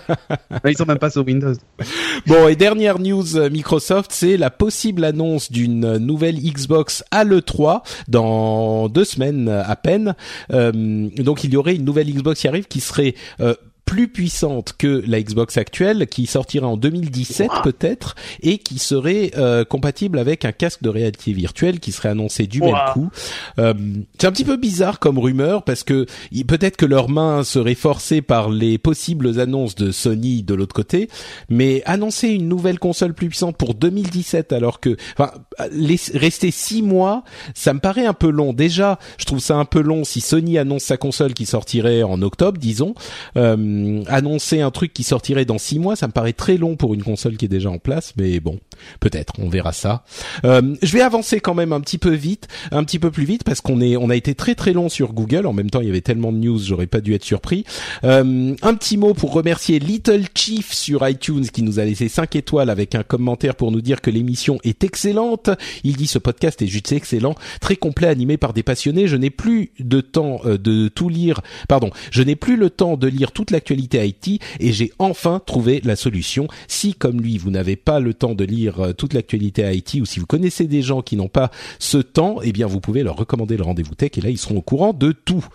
Euh, news et rumeurs sur lesquelles on va passer un petit peu plus vite. Euh, Google versus Oracle, il y a eu une victoire dans les tribunaux de Google contre Oracle puisque euh, bah, peut-être que tu peux nous faire un petit topo rapide sur cette histoire, euh, Xavier. C'est une histoire de d'API et de fair use. De quoi s'agit-il?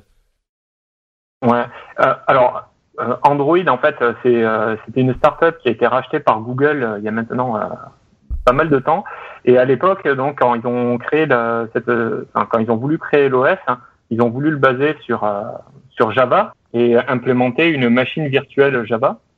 Donc Java, c'est c'est un ensemble, c'est un langage de programmation et un ensemble d'API et euh, n'importe qui peut euh, créer donc ce qu'on appelle une machine virtuelle euh, qui va respecter les API Java et pouvoir ensuite faire tourner des applications qui ont été faites et qui sont compatibles Java. ce qui s'est passé, c'est que tout début 2010, Oracle, donc à l'époque Java, ça avait, donc ça avait été créé par la société Sun, et Java et pardon Oracle a racheté la société Sun début janvier pour un peu moins de 6 milliards de dollars. Et dans la foulée, euh, comme ils avaient entendu, ils étaient au courant de Google, euh, enfin, euh, voilà, de la société Android, euh, donc de ce système d'exploitation qui était créé sur la plateforme Java, de Google qui, qui voulait, qui, alors je sais pas si à l'époque Google avait déjà racheté Android, mais en tout cas ils étaient intéressés et Oracle le savait. Et donc la rumeur c'est que Oracle aurait racheté euh, Sun pour, euh, enfin, en vue de, de ce, pour leur faire un procès euh, dans la foulée et leur, leur demander 9 milliards de dollars pour une utilisation abusive des API. Donc il y a eu toute une série de, il y a eu toute une série, ouais, voilà, toute une série de procès. Jusqu'à présent, à chaque fois, ont été remportés par par Google et, et Oracle à chaque fois change un petit peu l'attaque et la dernière en date, c'était c'était de dire que a priori sur l'implémentation qui avait été faite par Google, il y a des lignes de code de, qui, auraient été dupliquées, des lignes de code euh, Sun, donc euh, qui sont maintenant la propriété d'Oracle et qui auraient été dupliquées par Google et non pas réimplémentées euh, euh, dans le but de gagner du temps pour la mise en, ligne de leur plateforme Android. Et donc là, il y a un, jury qui, qui, vient de trancher et de dire que pour eux, l'implémentation, donc c'était 37 API qui étaient concernés, ils ont indiqué que c'était du fair use et qu'il n'y avait pas de, base à, réclamer une, compensation financière. Euh, et, là, Oracle a annoncé qu'ils allaient certainement faire appel. Donc, euh, une fois de plus. Mais ce qui est intéressant là-dedans, en fait, c'est que c'est que ça ça donne une victoire au fair use dans le domaine de la programmation, euh, ce qui, dans un monde où les combats de de brevets et, et sont permanents, euh, donne un petit peu plus de. Euh, évidemment, ça veut pas dire que les brevets vont plus exister, hein, c'est c'est clair, mais ça donne un petit peu plus de pouvoir au à l'utilisation plus libre euh, de ce type de d'interface, euh, ce qui permet une plus grande fluidité dans la dans l'informatique en général. Euh, et, et d'une, je crois que d'une manière générale, la plupart de la communauté tech voit ça comme une une bonne chose cette victoire. Donc ah tout, tout, à fait, oui. Parce que sinon, le, le risque, c'est aujourd'hui pour pouvoir s'interfacer avec une, une plateforme existante, par exemple euh, voilà, euh, Twitter, si j'ai envie euh, de créer une application pour afficher les tweets ou pour partager certains éléments sur Twitter, ce que je peux faire, c'est je mets une brique dans l'application qui me permet de, de, me connecter à Twitter et je, je communique avec eux. demain, ça, ce, tout ce genre de choses pourrait être remis en question, pourrait faire peur à des nouvelles sociétés qui veulent se lancer, pourrait, voilà. Le, ouais, si, si le jugement avait été dans l'autre sens. Ouais, si le jugement avait été dans l'autre sens, ça aurait pu être euh, un, un, une sorte d'épée de Damoclès qui ah, euh, pesait sur les. Hmm, ouais, tout à fait. Donc bonne chose.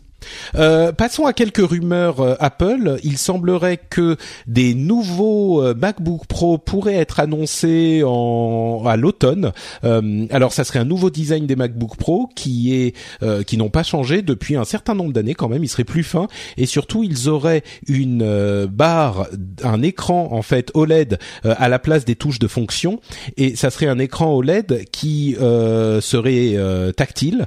Donc, ça serait une implémentation un petit peu différente du clavier, une évolution du clavier euh, qui pourrait être intéressante. Et il y aurait aussi un MacBook, donc vous savez celui qui est très très fin, mais en version 13 pouces, euh, ainsi que une ouverture de Siri aux euh, développeurs tiers, ce qui est un truc qui était réclamé par les développeurs tiers justement depuis très longtemps et qui permettrait enfin de faire évoluer un petit peu Siri au-delà de ce qu'il ce qu'elle peut faire aujourd'hui qui est relativement limité et comme on le disait tout à l'heure un concurrent à l'Amazon Echo qui pourrait ou non être basé sur l'Apple TV ça c'est pas très clair mais ça pourrait arriver ça à la WWDC et puis il y avait un article assez intéressant de Marco Arment qui est un développeur Apple euh, assez connu, assez écouté dans la euh, dans la communauté, euh, qui a pointé du doigt l'importance de des services d'intelligence artificielle. On en parlait tout à l'heure avec avec Google et qui disait que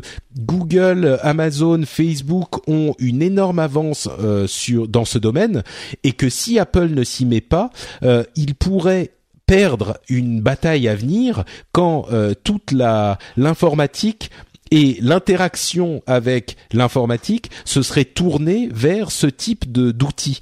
Euh, et il fait une argumentation assez solide, à mon sens, sur le fait que euh, Apple euh, a, intérêt à ne pas prendre du retard parce que oui, ils font des appareils, mais le jour où euh, les assistants et l'intelligence artificielle et le machine learning fonctionnera vraiment comme on peut l'imaginer, et tout indique qu'on est en train de prendre cette direction, bah leurs beaux appareils finalement, ça ne sera que des réceptacles au service d'autres euh, d'autres constructeurs ou développeurs. Donc euh, j'ai trouvé ça intéressant. T'as pas l'air convaincu. Oui, après tu peux, tu non non non pas du tout. Mais je dis non, c'est pas ce que je dis. Je suis entièrement convaincu par ce qu'il a dit. Mais en fait, tu hmm. peux remplacer ça par euh, euh VR ou par chatbot.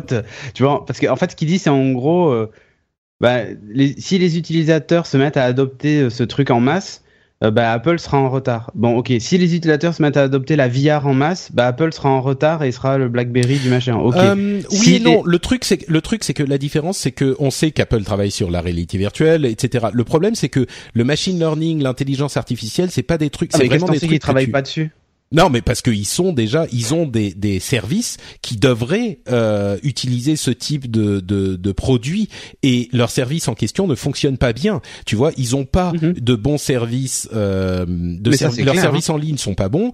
Euh, la- les, les cartes, la, ils ont pas de service de reconnaissance de, de photos à grande échelle en machine learning comme euh, le fait Google. Ils ont pas, tu vois, ils ont, euh, ils sont tournés vers d'autres types de produits et il faut encore une fois, c'est pas des trucs qui se développent en un ou deux ans. C'est des trucs qui se développent Ah sur sûr dix non. ans cette Mais expertise. donc, qu'est-ce euh, qui, mais qu'est-ce qui, qu'est-ce qui lui fait dire qu'il ne travaille pas dessus en fait, tu vois? Mais c'est pas Ouais. possible Le- de travailler le- le dessus problème- dans un labo. Euh, pardon, vas-y Xavier.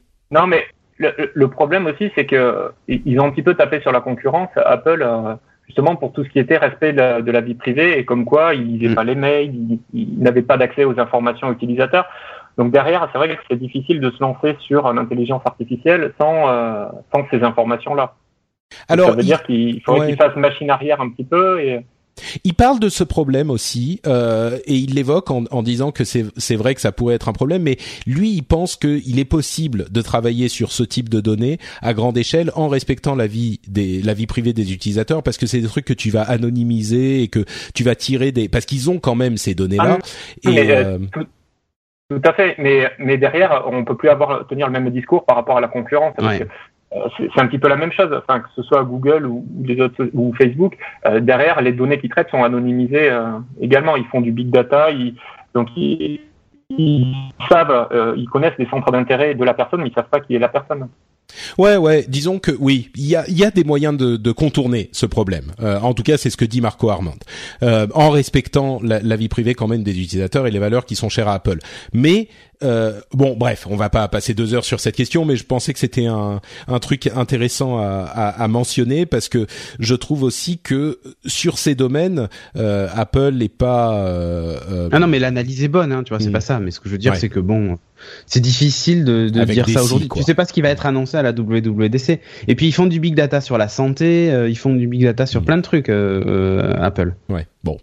Je vous rappelle, hein. c'est vrai. Avec. HullSkit et tout ça. Enfin, Euh, parlons un petit peu de d'écran e-ink. Il y a euh, e-ink, qui est une société qui a développé un, euh, écran en couleur, en 32 000 couleurs, euh, qu'il compte utiliser surtout pour des affiches grand format. Peut-être que c'est un petit peu cher ou difficile à réduire en, en taille pour utiliser sur des lecteurs en e-paper, mais euh, 32 000 couleurs, c'était un petit peu le truc inatteignable euh, dans les les e-paper. Alors pour rappel, le e-paper c'est l'écran, euh, le, papier électronique qui ne consomme rien en énergie une fois qu'il est affiché. Euh, par contre, ça prend un petit peu de temps à afficher, ça peut prendre quelques centièmes ou dixièmes de seconde, ce qui permet pas de faire une animation vidéo ou ce genre de choses. Mais euh, ça, ça, le, le c'est le Kindle bien sûr, hein, tout le monde connaît. Mais Là, là où c'est intéressant, c'est que on se dit 32 000 couleurs. Est-ce que c'est assez pour faire quelque chose de vraiment euh, intéressant? Eh ben, 32 000 couleurs, c'est le nombre de couleurs de la plupart des publications euh, papier. Donc euh, oui, 32 000 couleurs, c'est quand même beaucoup. Et aujourd'hui, Oui, ils vont ouais. l'utiliser pour des pour des post, enfin pas des posters, mais des de l'affichage en magasin, ce genre de choses. Mais euh, donc ils parlent que de ça aujourd'hui, mais peut-être qu'à terme, euh, ça pourrait permettre une, un développement de pour certaines utilisations et peut-être un Kindle ou un truc comme ça euh, en couleur. Ce qui, on pense tout de suite à, à, à la BD, à ce genre de choses, euh, Mm. le, le machin qui te tient six mois euh, sur une charge de batterie, quoi. Ah, c'est Euh, une, c'est une bonne évolution. Ouais. Espérons que la, la, ça arrivera dans nos dans nos liseuses. Euh, Pebble, ils reviennent sur Kickstarter encore une fois. Ils ont explosé leur euh, leur euh, leur Comme palier, hein, comme d'habitude. Bah ils ont ils ont été quand même euh, assez fiables et assez euh, satisfaisants dans leur développement de produits. Donc forcément, euh, c'est il y a pas de raison de ne pas leur faire confiance à nouveau. Ils sont à 9 millions sur les 10 mi- sur le 1 million qu'ils demandaient euh, pour deux nouveaux produits. Euh, alors, enfin, deux nouveaux produits. La Pebble Time 2, la Pebble 2 et la Pebble Core qui est une sorte de truc sans écran qui qui est pour les les les, les coureurs, enfin les, pour faire du sport. Cédric, toi qui étais longtemps utilisateur de Pebble, ça te dit quelque chose tout ça Ah génial, j'ai j'ai failli en prendre une pour te dire. Ah oui. Mais mais comme j'utilise Siri maintenant au quotidien, bah je je me retrouve coincé puisque forcément elle est pas compatible Siri. Mais non, c'est une. Alors si vous cherchez une montre connectée, vous savez pas par quoi commencer, foncez. Parce que là, les prix en plus sont, super attractifs et vous serez pas déçu du voyage. Bon, si vous voulez un écran couleur, prenez plutôt la, la Pebble Time 2, mais elle est, euh, enfin, j'étais ultra satisfait de ma Pebble Time et euh, celle-là en plus a un écran encore plus grand. Enfin, vraiment, c'est une mise à jour. Euh, alors ça change quoi justement Mettre quoi à jour par rapport à la première version? Bah, euh, bah maintenant il y a le, il y a, enfin, ça c'est plus pour les mecs qui font du sport, hein, mais euh, la possibilité de mesurer son rythme cardiaque. Il y a 10 jours d'autonomie. Hein, euh, il y a une augmentation de l'autonomie, un plus grand écran qui recouvre quasiment toute la face avant. Il y a moins de de bezel, enfin moins de, de bords en fait sur le, le, côté de l'écran. Voilà, le cadre est plus réduit. Euh, parce que l'écran est 53% plus grand, hein, c'est pas rien quand même. Euh, il y a un nouveau bouton programmable dédié pour aller directement à la fonction que, que vous recherchez. Enfin, voilà, c'est une vraie mise à jour de, de la montre. Euh, pour la, la, première Pebble, la, la Pebble 2, hein, du coup, euh, euh, elle est étend jusqu'à 30 mètres aussi. Elle dispose en gros de la même chose que la Pebble Time 2, mais en noir et blanc. Donc du coup, elle coûte 69 dollars de moins. Et elle a que 7 jours d'autonomie, celle-là par contre. Donc ça, c'est Parce déjà très, plus que la, la Pebble Time, elle avait 3 jours, je crois. Non, non, non, la Pebble Time, elle était aux alentours de 7 jours aussi. Ah oui Ah, j'avais l'impression c'était. oui, non, c'est la, c'est la, tu confonds avec la Time Round, qui elle ah. était à 2-3 jours d'autonomie, tu sais, la, la ronde. Hmm. Mais euh, la Pebble 2 est minuscule. Hein. Quand vous regardez les photos sur un poignet, elle est ultra fine. Enfin, ça n'a rien à voir avec la première Pebble. Ce qui explique aussi, je pense, l'autonomie. Le, euh, L'autre, la, la, Pebble Time 2, euh, donc qui, qui est, un, est un peu plus grosse, donc ça explique aussi peut-être les 10 jours.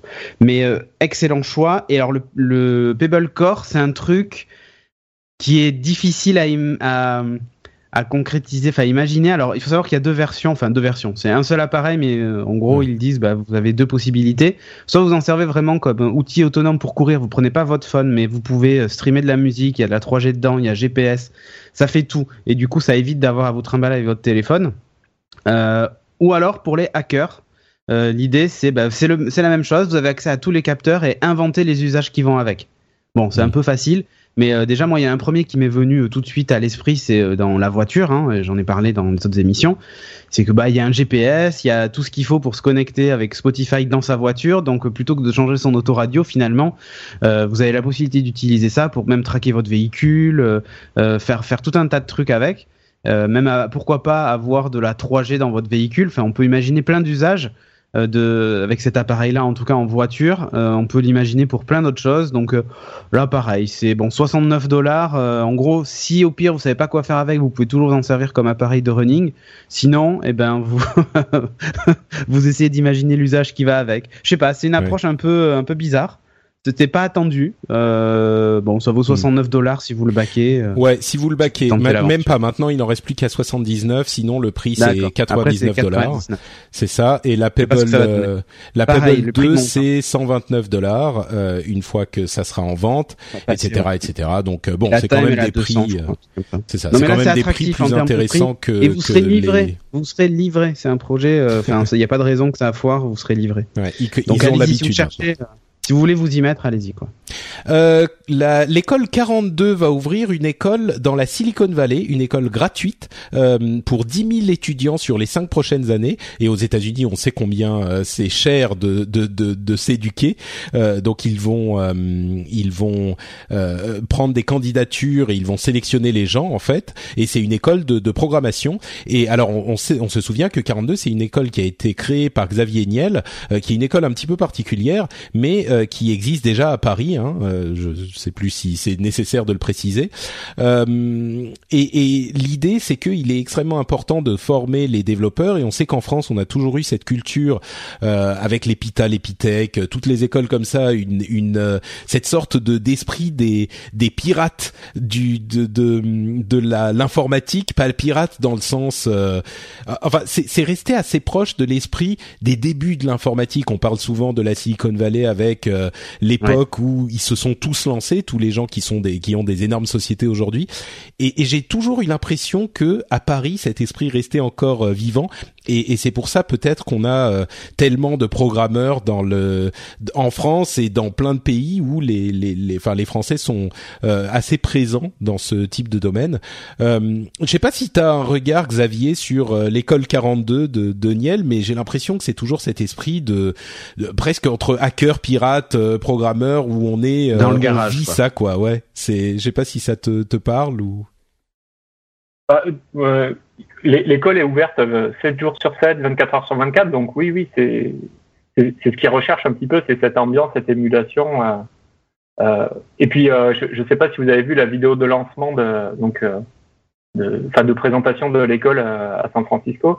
C'est donc il y a pas mal de grands noms qui se sont associés un petit peu au projet pour pour soutenir cette école. Il y avait il y Jack Dorsey, il y a le patron, enfin le CEO de, Snapchat, Loïc Lemer. Enfin, il y avait énormément de personnes derrière pour soutenir un petit peu l'initiative.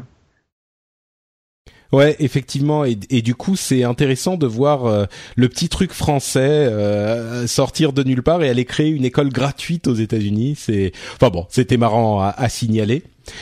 Euh, il y a des, des, des questions de justice. Alors tiens, parlons d'abord de Google qui est en train de euh, challenger le euh, droit à l'oubli euh, devant la.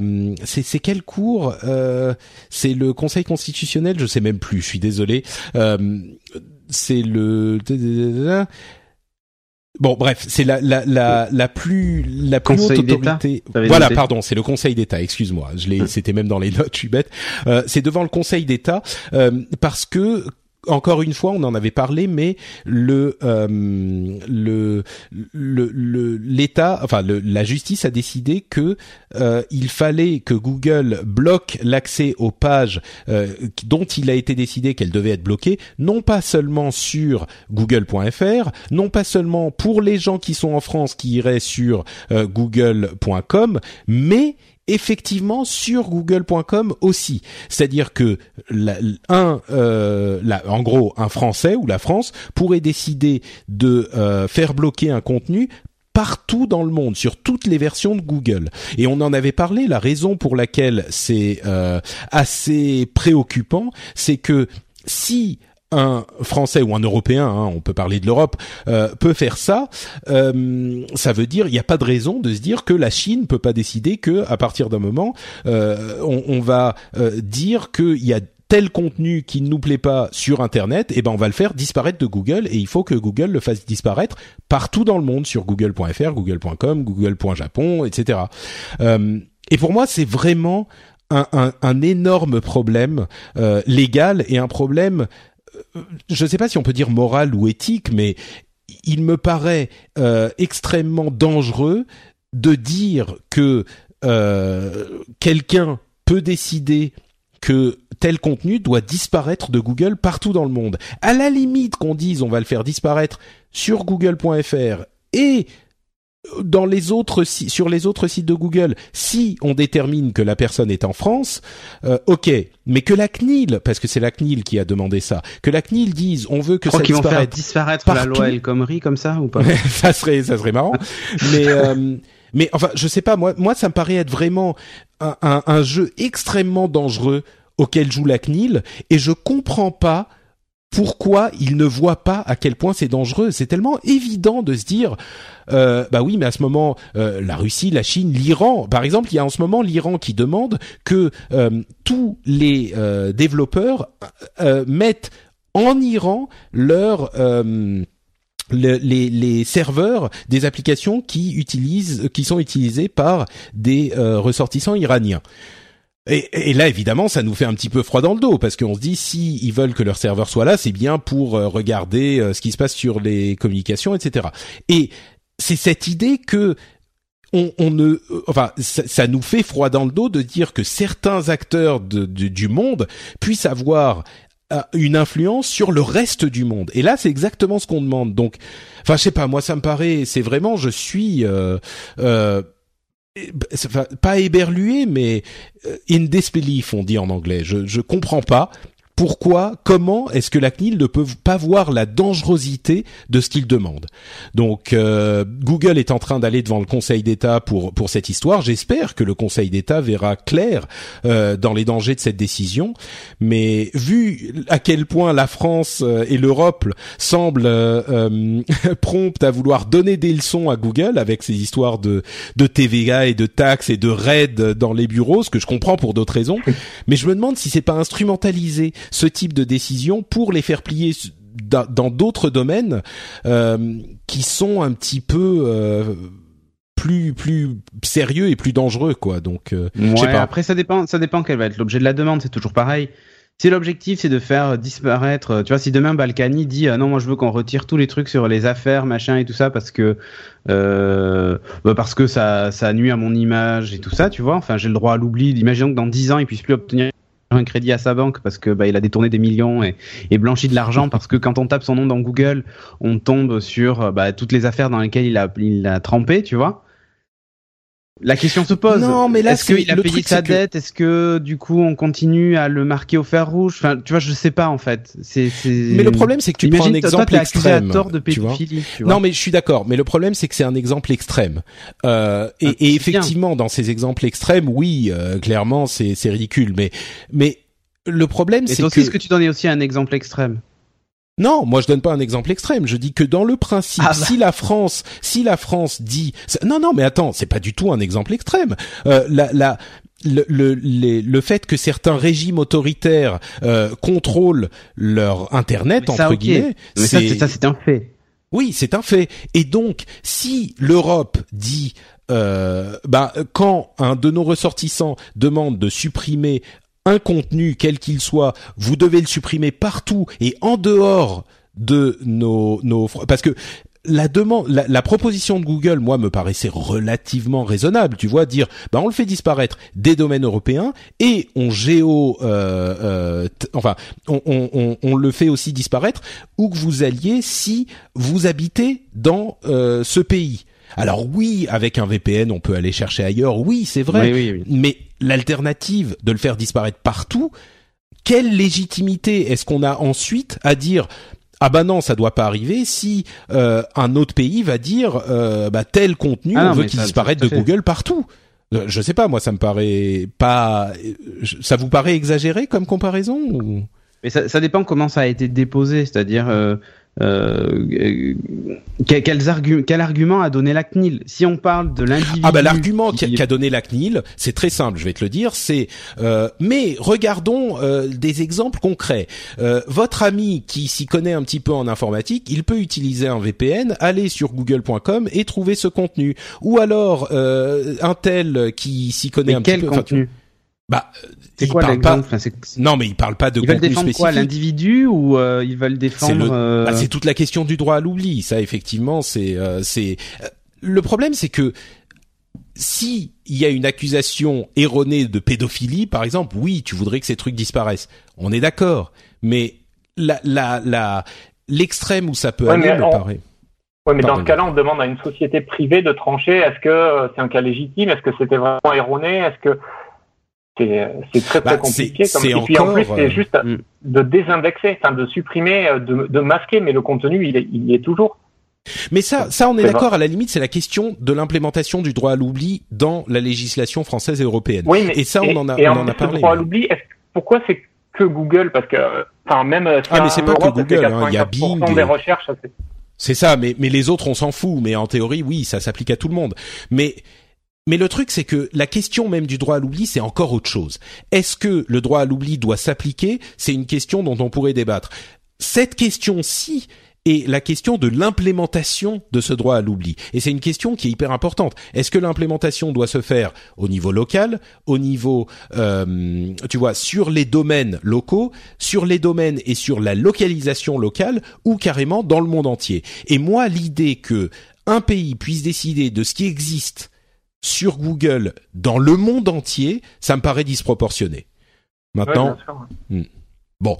Euh, d'autres d'autres sujets controversés également. il y a des organisations anti racisme qui sont en train de d'amener Twitter, Facebook et YouTube devant la justice pour le parce qu'ils ne suppriment pas suffisamment rapidement les contenus à caractère raciste.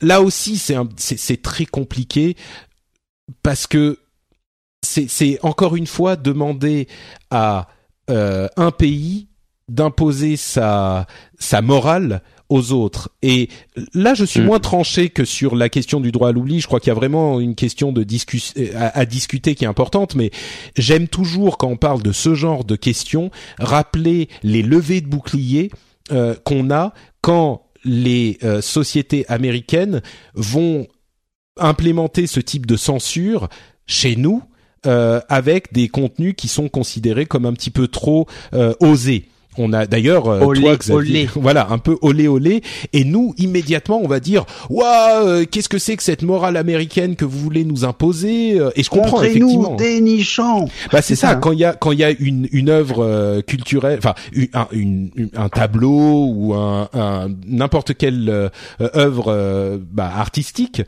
qui est censurée pour ces raisons ou même des applications, tu as eu l'exemple Xavier, toi tu as eu le problème avec avec Podcast Addict qui a été euh, supprimé de Google Play pendant 24 heures parce que il y avait pour une illustration dans l'un des podcasts qui était machin truc. Bref, mais c'était juste un, dessin de nu. Voilà, c'est ça. C'était même pas un truc, euh, un, truc à une photo, euh, c'était un, un, dessin. Ouais. ouais. Et donc, c'est juste pour pointer du doigt ce problème qui est, à mon sens, important à, à garder à l'esprit quand, quand on pose ce genre de questions. Évidemment que pour nous, le caractère, euh, le, le, le, contenu euh, à, à, caractère raciste ou homophobe ou ce genre de choses, oui, il faut le supprimer, il faut faire tout ce qu'on peut pour le supprimer vite, mais on n'est pas dans un contexte où c'est simplement, je sais pas, une publication ou une, euh, une, enfin, je veux dire une publication de presse qui va dire quelque chose. Là, ça peut être. Euh, Après, c'est un peu con de supprimer parce que lors d'un procès, euh, c'est bien que le truc soit encore en ligne, quoi. Ouais, ça aussi, ça peut être discuté. Mais, mais ce que je veux dire, c'est que c'est des contenus qui sont publiés par des, des utilisateurs du truc. Ça peut être des commentaires, tout bêtement. Hein. Et, et ensuite, comment euh, le faire signaler pour que les, les, les sociétés en question le voit euh, dans la, la, les, les, millions de contenus qui sont partagés tous les jours. Euh, et comment faire en sorte qu'on ne puisse pas abuser de ce système Si on peut les signaler, est-ce qu'il n'y a pas des gens qui vont signaler des trucs qui leur plaisent pas et organiser des campagnes pour signaler des trucs et donc les faire retirer alors que c'était pas vraiment du contenu euh, ça, raciste, tu vois? Et, ça, et c'est pas des trucs euh, théoriques, hein, c'est des trucs qui arrivent. Euh, donc juste pour, pour illustrer ce que tu viens de dire, hein, depuis que l'application a été bannie, j'ai mis en place la, la possibilité, enfin, je donne la possibilité aux, aux, utilisateurs de signaler un contenu qui serait en violation avec les, euh, les règles Google. Ah mais tout le monde signale Geeking. Hein. Je leur ai demandé de le faire et donc euh, non, je Et donc euh, je reçois, en fait donc les gens remplissent un petit formulaire et je reçois les formulaires et donc je reçois un formulaire. enfin, la plupart des formulaires que je reçois c'est par exemple il y a une grosse, il y a une photo, il y a une photo pardon d'un d'un pénis sur sur, sur telle illustration et je vais voir en fait euh, donc c'est un podcast qui parle d'une équipe de foot. Donc c'est euh, l'équipe euh, adverse et qui va essayer de, de faire de faire supprimer un autre podcast. Ou alors c'est des oh souvent ça, ça, la religion ou, et 99% j'ai dû supprimer un autre contenu qui aurait pas plu à Google mais c'est tout. Sinon 99% c'est Ouais, c'est des gens qui abusent du système, donc donc complètement. Ouais, donc là, là effectivement, je suis moins euh, véhément que sur la question du droit à l'oubli euh, universel, mais mais encore une fois, c'est une, une, chose qu'il faut garder à l'esprit. Et euh, et c'est c'est l'union des, des étudiants juifs de France, SOS racisme, SOS homophobie, qui ont mené cette cette action. Et évidemment que je les comprends, mais il faut aussi comprendre la nature de ce qui se passe sur les réseaux pour euh, demander des choses qui sont euh, raisonnables, peut-être travailler avec les, les, les, ces sociétés pour qu'ils mettent en place des meilleurs systèmes, euh, parce qu'il y a toujours moyen d'améliorer ces systèmes, mais mais comprendre aussi que c'est pas juste genre euh, tel euh, journal avait un article homophobe et donc on l'assigne en justice. C'est pas c'est pas le même mode de fonctionnement. Donc Voilà, je voulais juste le, le signaler aussi. Euh, pour finir sur les, les petits coups de gueule euh, légal, légisto administratifs, non, je, ça marche pas comme comme mot, mais euh, on a appris que la Adopi allait euh, euh, aurait pu être supprimée, programmée pour une suppression en 2022 euh, grâce à un abonnement, un amendement de Isabelle Attard, qui est l'une de nos députées. eh bien, cet amendement a été supprimé, donc la Adopi va survivre à 2022, comme le dit l'informaticien, et elle va continuer au-delà de 2022, c'est-à-dire que même en disant dans cinq ans progressivement on va supprimer cette institution qui ne sert à rien, coûte des centaines de millions d'euros. Euh, je ne sais pas si j'exagère, mais des, des beaucoup d'argent euh, qui est qui a été créé de manière totalement corporatiste euh, et c'est peut-être d'ailleurs pour ça qu'elle ne disparaît pas. Mais on a prouvé qu'elle ne sert à rien, qu'elle n'est pas efficace, etc. Eh bien même ça, on ne réussit pas à le faire disparaître. Et en lisant ça, je me suis dit, j'ai eu, il y a beaucoup de choses que j'aime aux États-Unis, beaucoup de choses que je n'aime pas aux États-Unis, et je pense que leur système politique a euh, de nombreux exemples de choses que je n'aime pas du tout. Mais parfois, je me dis, cette aversion qu'ils ont pour l'ajout systématique d'administration euh, et de de d'avancée du gouvernement. Parce que dans leur esprit leur logique c'est que une fois que c'est en place c'est indéboulonnable.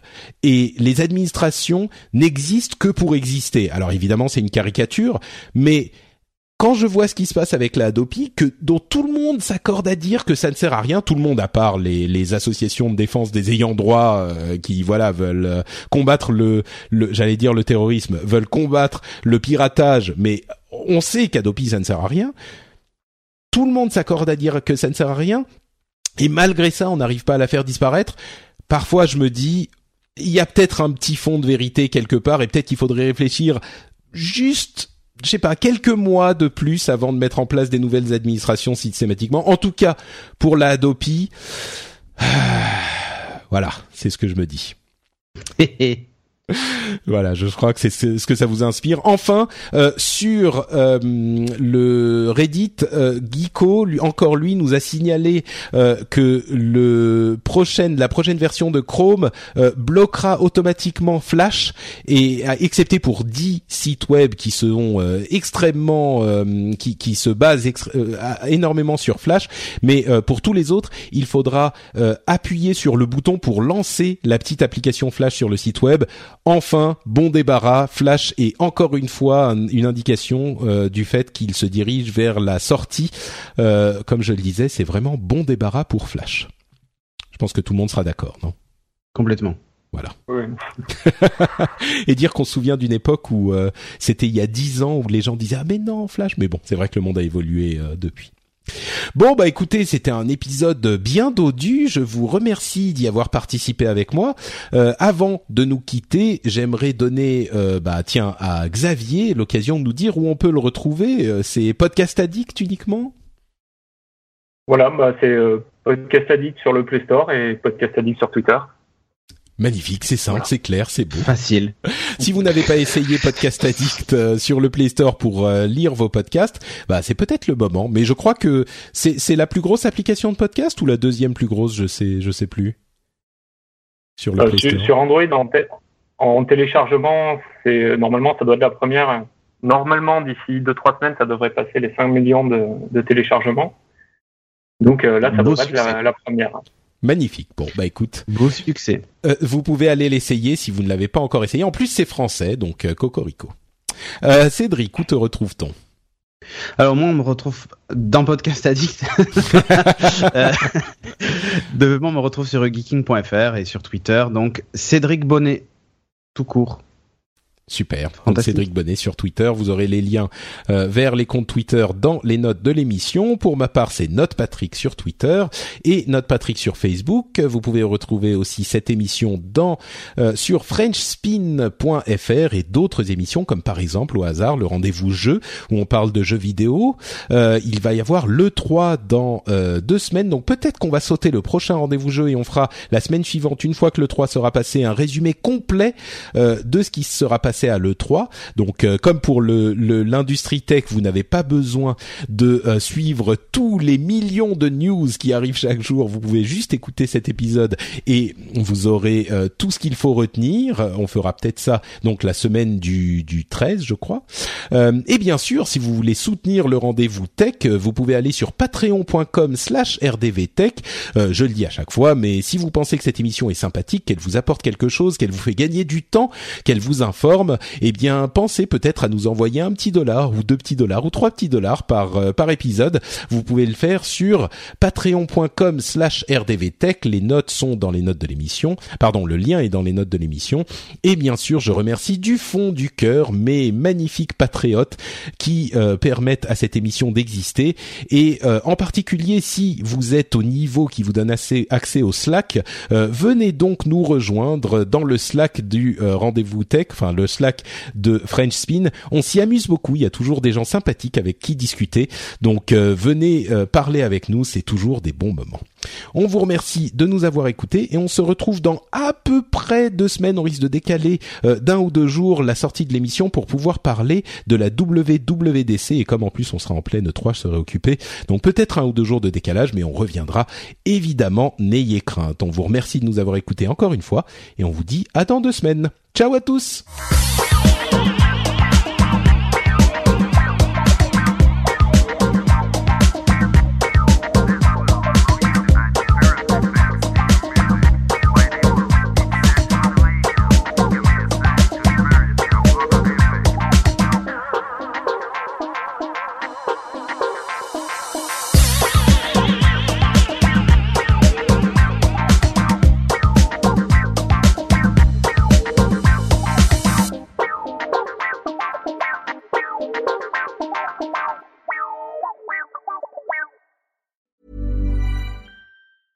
Want flexibility? Take yoga. Want flexibility with your health insurance? Check out United Healthcare Insurance Plans. Underwritten by Golden Rule Insurance Company, they offer flexible, budget friendly medical, dental, and vision coverage that may be right for you. More at uh1.com.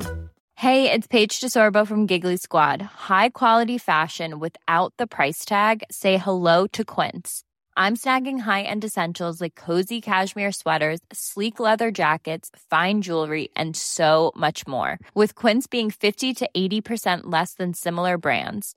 And they partner with factories that prioritize safe, ethical, and responsible manufacturing. I love that. Luxury quality within reach. Go to quince.com slash style to get free shipping and 365 day returns on your next order.